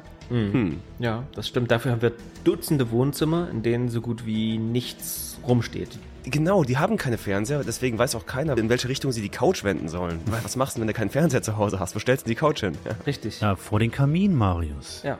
Oder den Tisch. Im Zweifel wirfst du ihn einfach um. Aber das gleiche Problem haben wir auch im nächsten Raum, denn das ist so eine Art Bar, Lounge, wie auch immer, angedeutet. Es gibt da so eine Bar in der Ecke, da sind zwei Ganoven und sobald man die Türen aufstößt, das ist so eine schöne Doppeltür, dann macht einer einen Hechtsprung zur Seite, quasi diesen Shoot-Dodge, nur eben ohne Zeitverlangsamung. Und dieser Raum ist eigentlich komplett leer. Ich weiß nicht, ob euch das aufgefallen ist, aber es steht nichts rum. Wir haben zwar diese Bar in der Ecke, aber der Raum ist gefühlt riesengroß. Es gibt keine Tische, keine Stühle. Es gibt nichts. Klar, der Raum ist eine Teppichtextur am Boden und es sind auch Bilder an den Wänden und da stehen noch ein paar kleine Kommoden und, und Zimmerpflanzen und so, aber gemessen an der Größe des Raumes ist das einfach eine Halle. Als ich den Raum betreten habe, habe ich gleich eine Granate um die Ohren geschmissen bekommen. Sie hat mich verfehlt, aber sie hat das Klavier gesprengt. Und es ist auch wirklich zusammengefallen. Es ist ein großer Flügel mit aufgestellter Klappe und dann... Fand ich witzig. Aber das ist cool. Schönes Detail, ist mir nicht passiert. Kann erinnere ich mich auch an damals nicht, aber schönes Detail auf jeden Fall. Ach so, du meinst, das Klavier steht noch, aber der Flügel ist runtergeknallt, einfach zugeknallt. okay, das Ja, ist natürlich nicht wirklich realistisch, aber es ist witzig, ja. okay, cool. Nach der Bar geht's dann in die Eingangshalle des Hauses. Da wären wir wahrscheinlich gelandet, wenn wir die Haustür genommen hätten, die richtige. Und da warten auch noch wieder jede Menge Gegner auf uns, die auch auf erhöhten Positionen stehen diesmal, denn da ist halt eine riesige Treppe in der Mitte, die in den zweiten Stock führt, den wir auch als nächstes betreten müssen. Viele große Vasen auf Säulen. Ich glaube, da steht auch einer der Gegner auf einer Säule drauf. Ja, das ist richtig. Und ich bin ja fast der Meinung, der hat die teure Vase darunter gekickt, weil auf der anderen Säule steht eben noch einer. Da wird der Don nicht begeistert sein. Ich bin irgendwie der Meinung, der hat irgendwie 300% Hitpoints. Denn irgendwie hat er ewig bei mir gedauert zu sterben. Weiß nicht warum. Du zielst einfach schlecht, Mario. Ich, wahrscheinlich liegt es daran, dass ich kein Lead-MLG-Gamer Ja. bin. nee, ähm, ja. keine Ahnung. Der war einfach schwieriger für mich. Aber du bekommst hier auch aus erhöhter Position schon wieder eine Granate entgegengeworfen. Ich glaube, das ist dann direkt Joey, also der nächste vom Trio, der wieder flieht. Yes, der ist oben und versteckt sich in einem der Räume zur Seite hin. Genau, nach rechts. Mhm. Das ist der Joey Salem, auch Deadpan genannt. Mhm. Der hat anscheinend eine böse Miene. Hm, richtig. Ja, Deadpan halt. Weißt du, einen Witz sagen, ohne seine Miene zu verziehen. Ah, okay. Quasi. Das ist, das ist Deadpan, ja. Ah, das war mir nicht, das ist genauso toll, wie du mir Slip Me a Mickey übersetzt hast. Ja. Fand ich ja super. Ja, aber Joey Salem, der zweite vom Trio, das ist so ein glatzköpfiger äh, Mann, der ja einen weißen Anzug trägt, ein weißes Jackett. Ja, so ein bisschen Texas, so ein bisschen Texas-like fand ich. Okay, okay, okay, ja. Zwar ohne den, ohne den Cowboy-Hut, aber der Rest empfand ich so. Er hat einen Van Dyke Bart. Ja, genau. Ja, der Kampf gegen Joey ist nicht unbedingt besonders anspruchsvoll, fand ich. Es ging. Es war nicht so schwer wie gegen den ersten vom Trio. Auch weil er sich in diesem Raum gar nicht verschanzt hat. Die laufen halt wie die kopflosen Hühner durch diesen Raum und man kann sie von der Tür aus immer wieder durch rein und rausgehen, mehr oder weniger sicher abschießen. Das geht schon ganz gut. Oder man nutzt wieder Granaten. Genau, und ich glaube, die Tür gegenüber von seinem Zimmer war verschlossen in dem Moment noch. Ja, genau. Two down, one to go.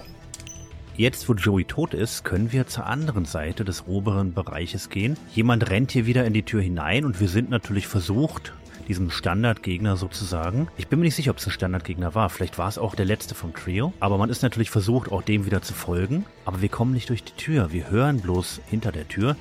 Don't stop at him! This will. This'll stop anything. Take cover. Und wer hier zu lange an der Tür lauscht, der wird von einem Granatwerfer zerfetzt. Wer versucht, die Tür zu öffnen, kriegt sofort den Granatenwerfer ins Gesicht. Und da hat es dann tatsächlich funktioniert, die Sniper-Rifle zu benutzen, von der anderen Seite des Treppenhauses. Ja, ich bin fast der Meinung, es geht nicht anders. Der Gegner mit dem Granatwerfer hat eine dermaßen hohe Schussfrequenz Aha. und offensichtlich auch unendlich Munition. Ich bin so nicht an ihm vorbeigekommen. Das Schlimmste ist, nachdem wir ihn umbringen, am besten mit der Sniper-Rifle, Ja. kriegen wir ja seinen Granatenwerfer und ich habe wahrscheinlich für die nächsten drei Kapitel vergessen, dass ich ihn hatte. Ach echt? Ich habe ihn hier gleich leer gemacht, weil das so cool war. Ich habe nämlich völlig vergessen, dass dieses Spiel noch so einen Granatwerfer beinhaltet. Oh ja. Ja. Aber man findet nicht so viel Munition dafür. Und das ist dann dieses Problem bei allen Spielen, die so Munitionsmangel haben. Man neigt dann dazu, Munition zu horten und sie sich für den passenden, würdigen Moment aufzuheben. Ich glaube, das haben Christian und Gunnar auch schon mal im Stay Forever Podcast das eine oder andere Mal erwähnt. Und dann hortet man und hortet und hortet und benutzt dann die Waffe doch nicht.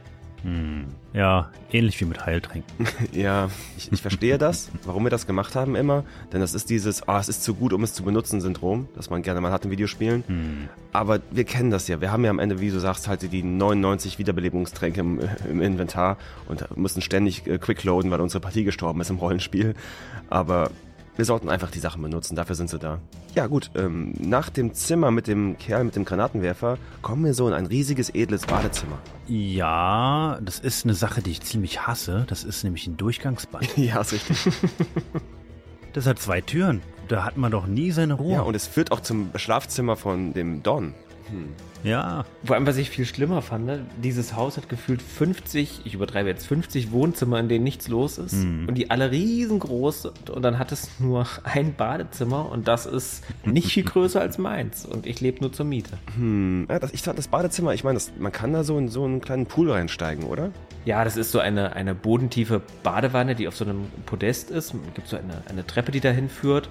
Das ist auch kein schlechtes Bad. Das hat so ein Zentauren-Mosaik da am, am, Hintergrund an der Wand und das sieht schon schön aus. Man sieht, dass es wahrscheinlich Marmor sein soll, aber es ist dafür, dass es das Badezimmer eines Dons ist, der wahrscheinlich auch ja das Leben in vollen Zügen genießt, ein bisschen, ein bisschen mickrig. So ohne große Fenster, ohne Balkonzugang oder weiß ich nicht, ohne einer zusätzlichen Dusche oder sowas oder irgendwas, was irgendwie das Bad ein bisschen special machen würde, ja.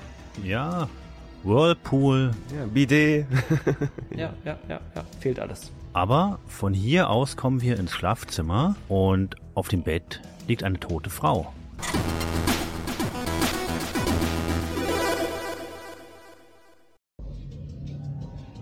Über das Bad gelangen wir ins Schlafzimmer und auf dem Bett liegt eine tote Frau, offensichtlich totgeprügelt vom Don selbst. You're a real angel, Max. I couldn't tell whether it was Mona or her sister. The body was a mess. The sick bastard had really gotten a kick out of it.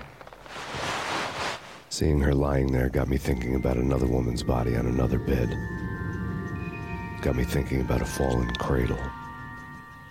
Und er mutmaßt, wer hier liegt. Es ist halt entweder Mona Sachs oder ihre Zwillingsschwester Liza Pancinello. Wahrscheinlich natürlich Lisa Pancinello, denn wir wissen ja von Mona, dass ja, Don Pancinello, Angelo, sie gerne zusammengeschlagen hat. Mona hat ihn ja einen Frauenschläger genannt. Das hm. ist wahrscheinlich das letzte Mal, dass er sie zusammengeschlagen hat, denn sie hat es nicht überlebt. Vielleicht aus Ärger über Max, über Vladimir Lem, über diese ganze Aktion, dass einfach alles ein bisschen schlecht läuft momentan für ihn, denn er ist hier definitiv am Verlieren. Aber ja, das war's für sie. Ja, und dann, wir können uns gar nicht lange mit der Leiche von Lisa Pancinello aufhalten, denn es klingelt das Telefon. Genau, wir bekommen einen Hinweis, dass wir uns beeilen sollen, denn es scheint ein Helikopter im Anflug zu sein mit schwer bewaffneten Männern an Bord, die nun den Karren aus dem Dreck ziehen sollen. Max Payne. Talk to me. Alfred Woden. You've got company. An armed helicopter just landed on the manor grounds. You must hurry. The more the merrier. Ja, aber nicht Max Karren. Nee, genau, sondern den Karren des Don. Dann endet das Telefonat. Wir schießen uns noch einmal kurz durch einen Nebenraum und stehen dann schon vor dem letzten Mitglied des Trios. Vince Mugnano.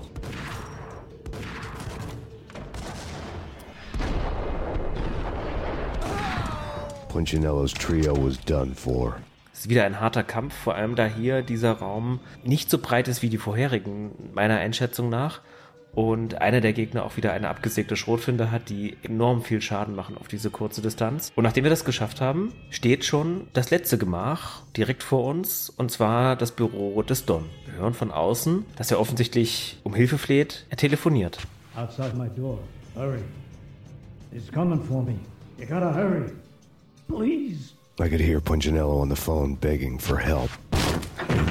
He should have been saying his goodbyes. Ja, mit wem telefoniert er denn? Das wissen wir nicht genau. Wir sollen ja nicht lauschen. Wie fandet ihr, sieht der Don aus? Ich fand etwas enttäuschend. Er sieht aus wie ein normaler Geschäftsmann. Wie ein Don auszusehen hat. Sehr jung, fand ich, sah er aus. Ja, das kann aber auch der Filter sein. Hat er nicht auch die berühmte Stirnglatze, die Fabian immer wieder gerne erwähnt? Nein, er hat volles Haar. Ah gut, dann irre ich mich da. Mhm. Er scheint so Ende der 40er zu sein, vielleicht Anfang der 50er. Er hat keine grauen Haare, er hat normales braunes Haar, nun gefärbt oder nicht, sei mal dahingestellt. Aber er fleht um Gnade. Punchinello was a pushover. The moment I stepped into the room, he folded like a deuce before a royal flush.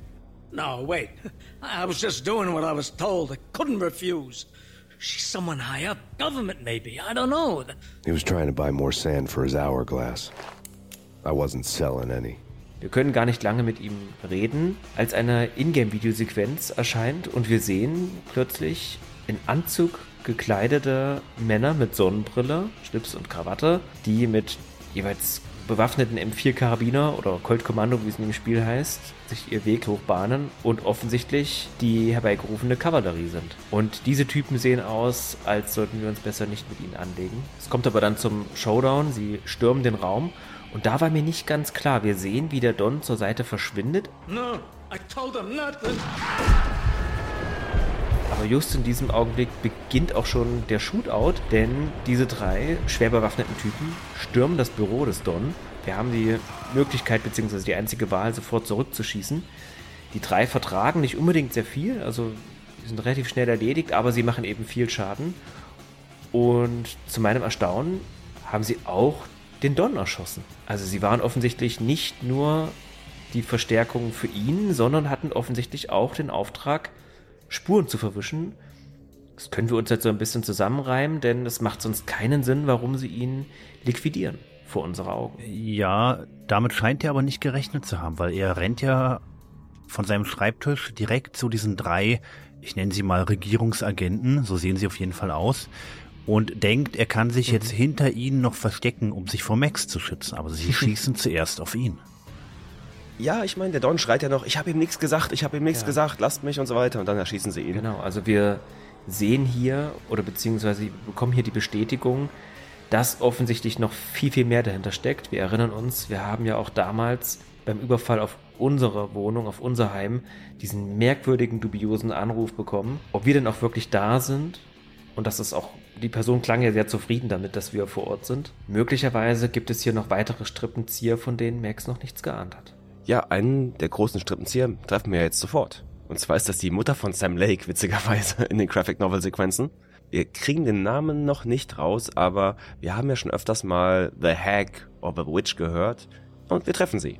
Und diese noch unbenannte Person, ja Gott, wie sieht sie aus? Ich weiß gar nicht, wie man diese Frisur nennt. Ich dachte immer so ein bisschen an Angela Merkel, witzigerweise, ähm, wenn man sie sieht.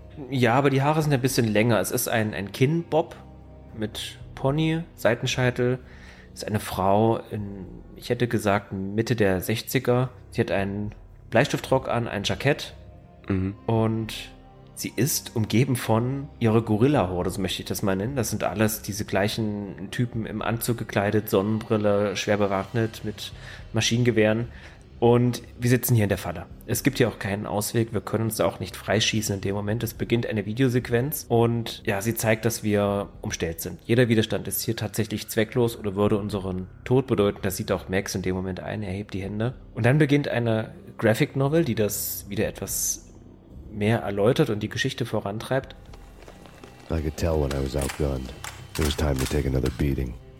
The mystery witch was a real barracuda. Trouble on dagger heels, a smoking assault rifle in her hand, and an army of killer suits behind her. How sweet. I get to kill two birds with one stone. Ich weiß nicht, wie es euch ging. Das erste Bild dieser Graphic Novel ist total ulkig. Denn wir sehen da die beiden Hauptpersonen in diesem Dialog, nämlich Max und die Hexe. Und sie ist umgeben von drei, es sieht aus wie, wie, wie Drillinge, denn sie haben alle drei blonde, kurze Haare, rasierte Seiten, schwarze Sonnenbrillen und die zielen alle in eine andere Richtung. Also ich kann das mal kurz beschreiben. Der erste hat so, hat die Sicherung nach oben, also er hält die Waffe in die Luft und guckt Max direkt in die Augen. Der zweite zielt über Kimme und Korn, als wären wir einen Kilometer entfernt. Und der dritte zielt irgendwo den Raum hinein und dreht die Waffe so über den, den Kopf des, des zweiten. Es ist total ulkig und für mein Empfinden wurde hier dreimal derselbe Schauspieler irgendwie rein gefotoshoppt. Also es sieht auf jeden Fall ulkig aus. Ich weiß nicht, ob euch das aufgefallen ist. Ja, jedes Mal auch diese viel zu großen Sonnenbrillen. Es ist halt Copy and Paste. Die haben sich einen Mitarbeiter aus dem Studio genommen, haben ihn in einen schwarzen Anzug gesteckt, ihm diese seltsame Brille aufgesetzt und dann halt in verschiedenen Posen ins Bild kopiert. Aber sie müssen halt ihre Chefin sichern, ja. Da muss man auch in alle Richtungen gucken. Ja, das mag sein. Ja, es wäre natürlich einfach gewesen, wenn sie einfach gesagt hätten, und jetzt zieht mal der Kameramann den schwarzen Anzug und die Sonnenbrille an oder so, der momentan das Foto gemacht hat. Aber nein, damit wir zumindest eine andere Frisur sehen. Nee, aber es sind drei Duke Nukems, ja. Ja, ja, das trifft es. Aber die Mystery Hack, wie sie schon genannt wurde, erklärt hier nicht ihren großen Plan, wie es so üblich ist, wenn man auf den Bösewicht trifft. Stattdessen verabreicht sie Max eine Überdosis wie, anstatt uns einfach zu erschießen. Sooner or later, it was going to catch up with you. Mr. Payne, it's time to show you the benefits of my brew. Be a good boy now. You'd find that Lady Luck was really a hooker. Ah! You were fresh out of cash. Gentlemen, we're done here. Take me to Cold Steel. She had just given me an OD of Valkyr. I could feel green fire eating my brains. They turned to steam. They did a fade on me. I'd never had a chance. Tja, das ist so ein Moment, den ich zu dem Zeitpunkt nicht verstanden habe. Warum übergibt sie uns nicht den Behörden? Warum erschießt sie uns nicht einfach? Na, man könnte ja auch das so tarnen, als wäre Max in einer Schießerei in der Villa des Dons ums Leben gekommen. Nein, sie muss ja damit rechnen, dass wir diesen Drogenrausch überleben. Möglicherweise denkt sie aber auch, dass uns diese Überdosis töten wird. Und dann wird man unsere Leiche finden, man wird uns obduzieren, wird feststellen, dass wir getrieben waren von einer Überdosis wie. Möglicherweise war das ihr Plan. Ja, es ist schwierig. Es ist so ein klassischer Bösewicht-Plan, der Mhm. nicht aufgeht. Denn ja, Überraschung, das Spiel geht noch ein bisschen weiter. Wir werden nicht sterben hier. Das ist hoffentlich kein Spoiler. An ihrer Stelle hätte sie uns umbringen sollen. Das hätte ihr eine Menge Kopfschmerzen in der Zukunft ersparen können. Oh ja. Richtig. Stattdessen gleiten wir wieder sehr unsanft in unseren nächsten Valkyr Horror-Trip. The witch had got me just as sure as if she put a gun to my head and pulled the trigger. The shadows rushed me, bruised mugshot faces hungry for revenge. They knew my weak spots and closed in for the kill. The floor turned into a vortex of green blood. I fell. Genau, das ist ein interessanterer als der erste, aber dazu nächstes Mal mehr. Genau, dazu kommen wir in der nächsten Folge. Aha. Genau. Es wird noch skurriler, es wird noch abenteuerlicher, es wird auch noch gruseliger und für Zartbeseitete, die die erste Albtraumsequenz bereits unangenehm fanden, wir müssen euch enttäuschen, es wird nicht besser. Es wird noch unangenehmer. Bis dahin. Ja, freut euch aufs nächste Mal. Ja, auf Wiedersehen. Macht's gut, ciao. Tschüss.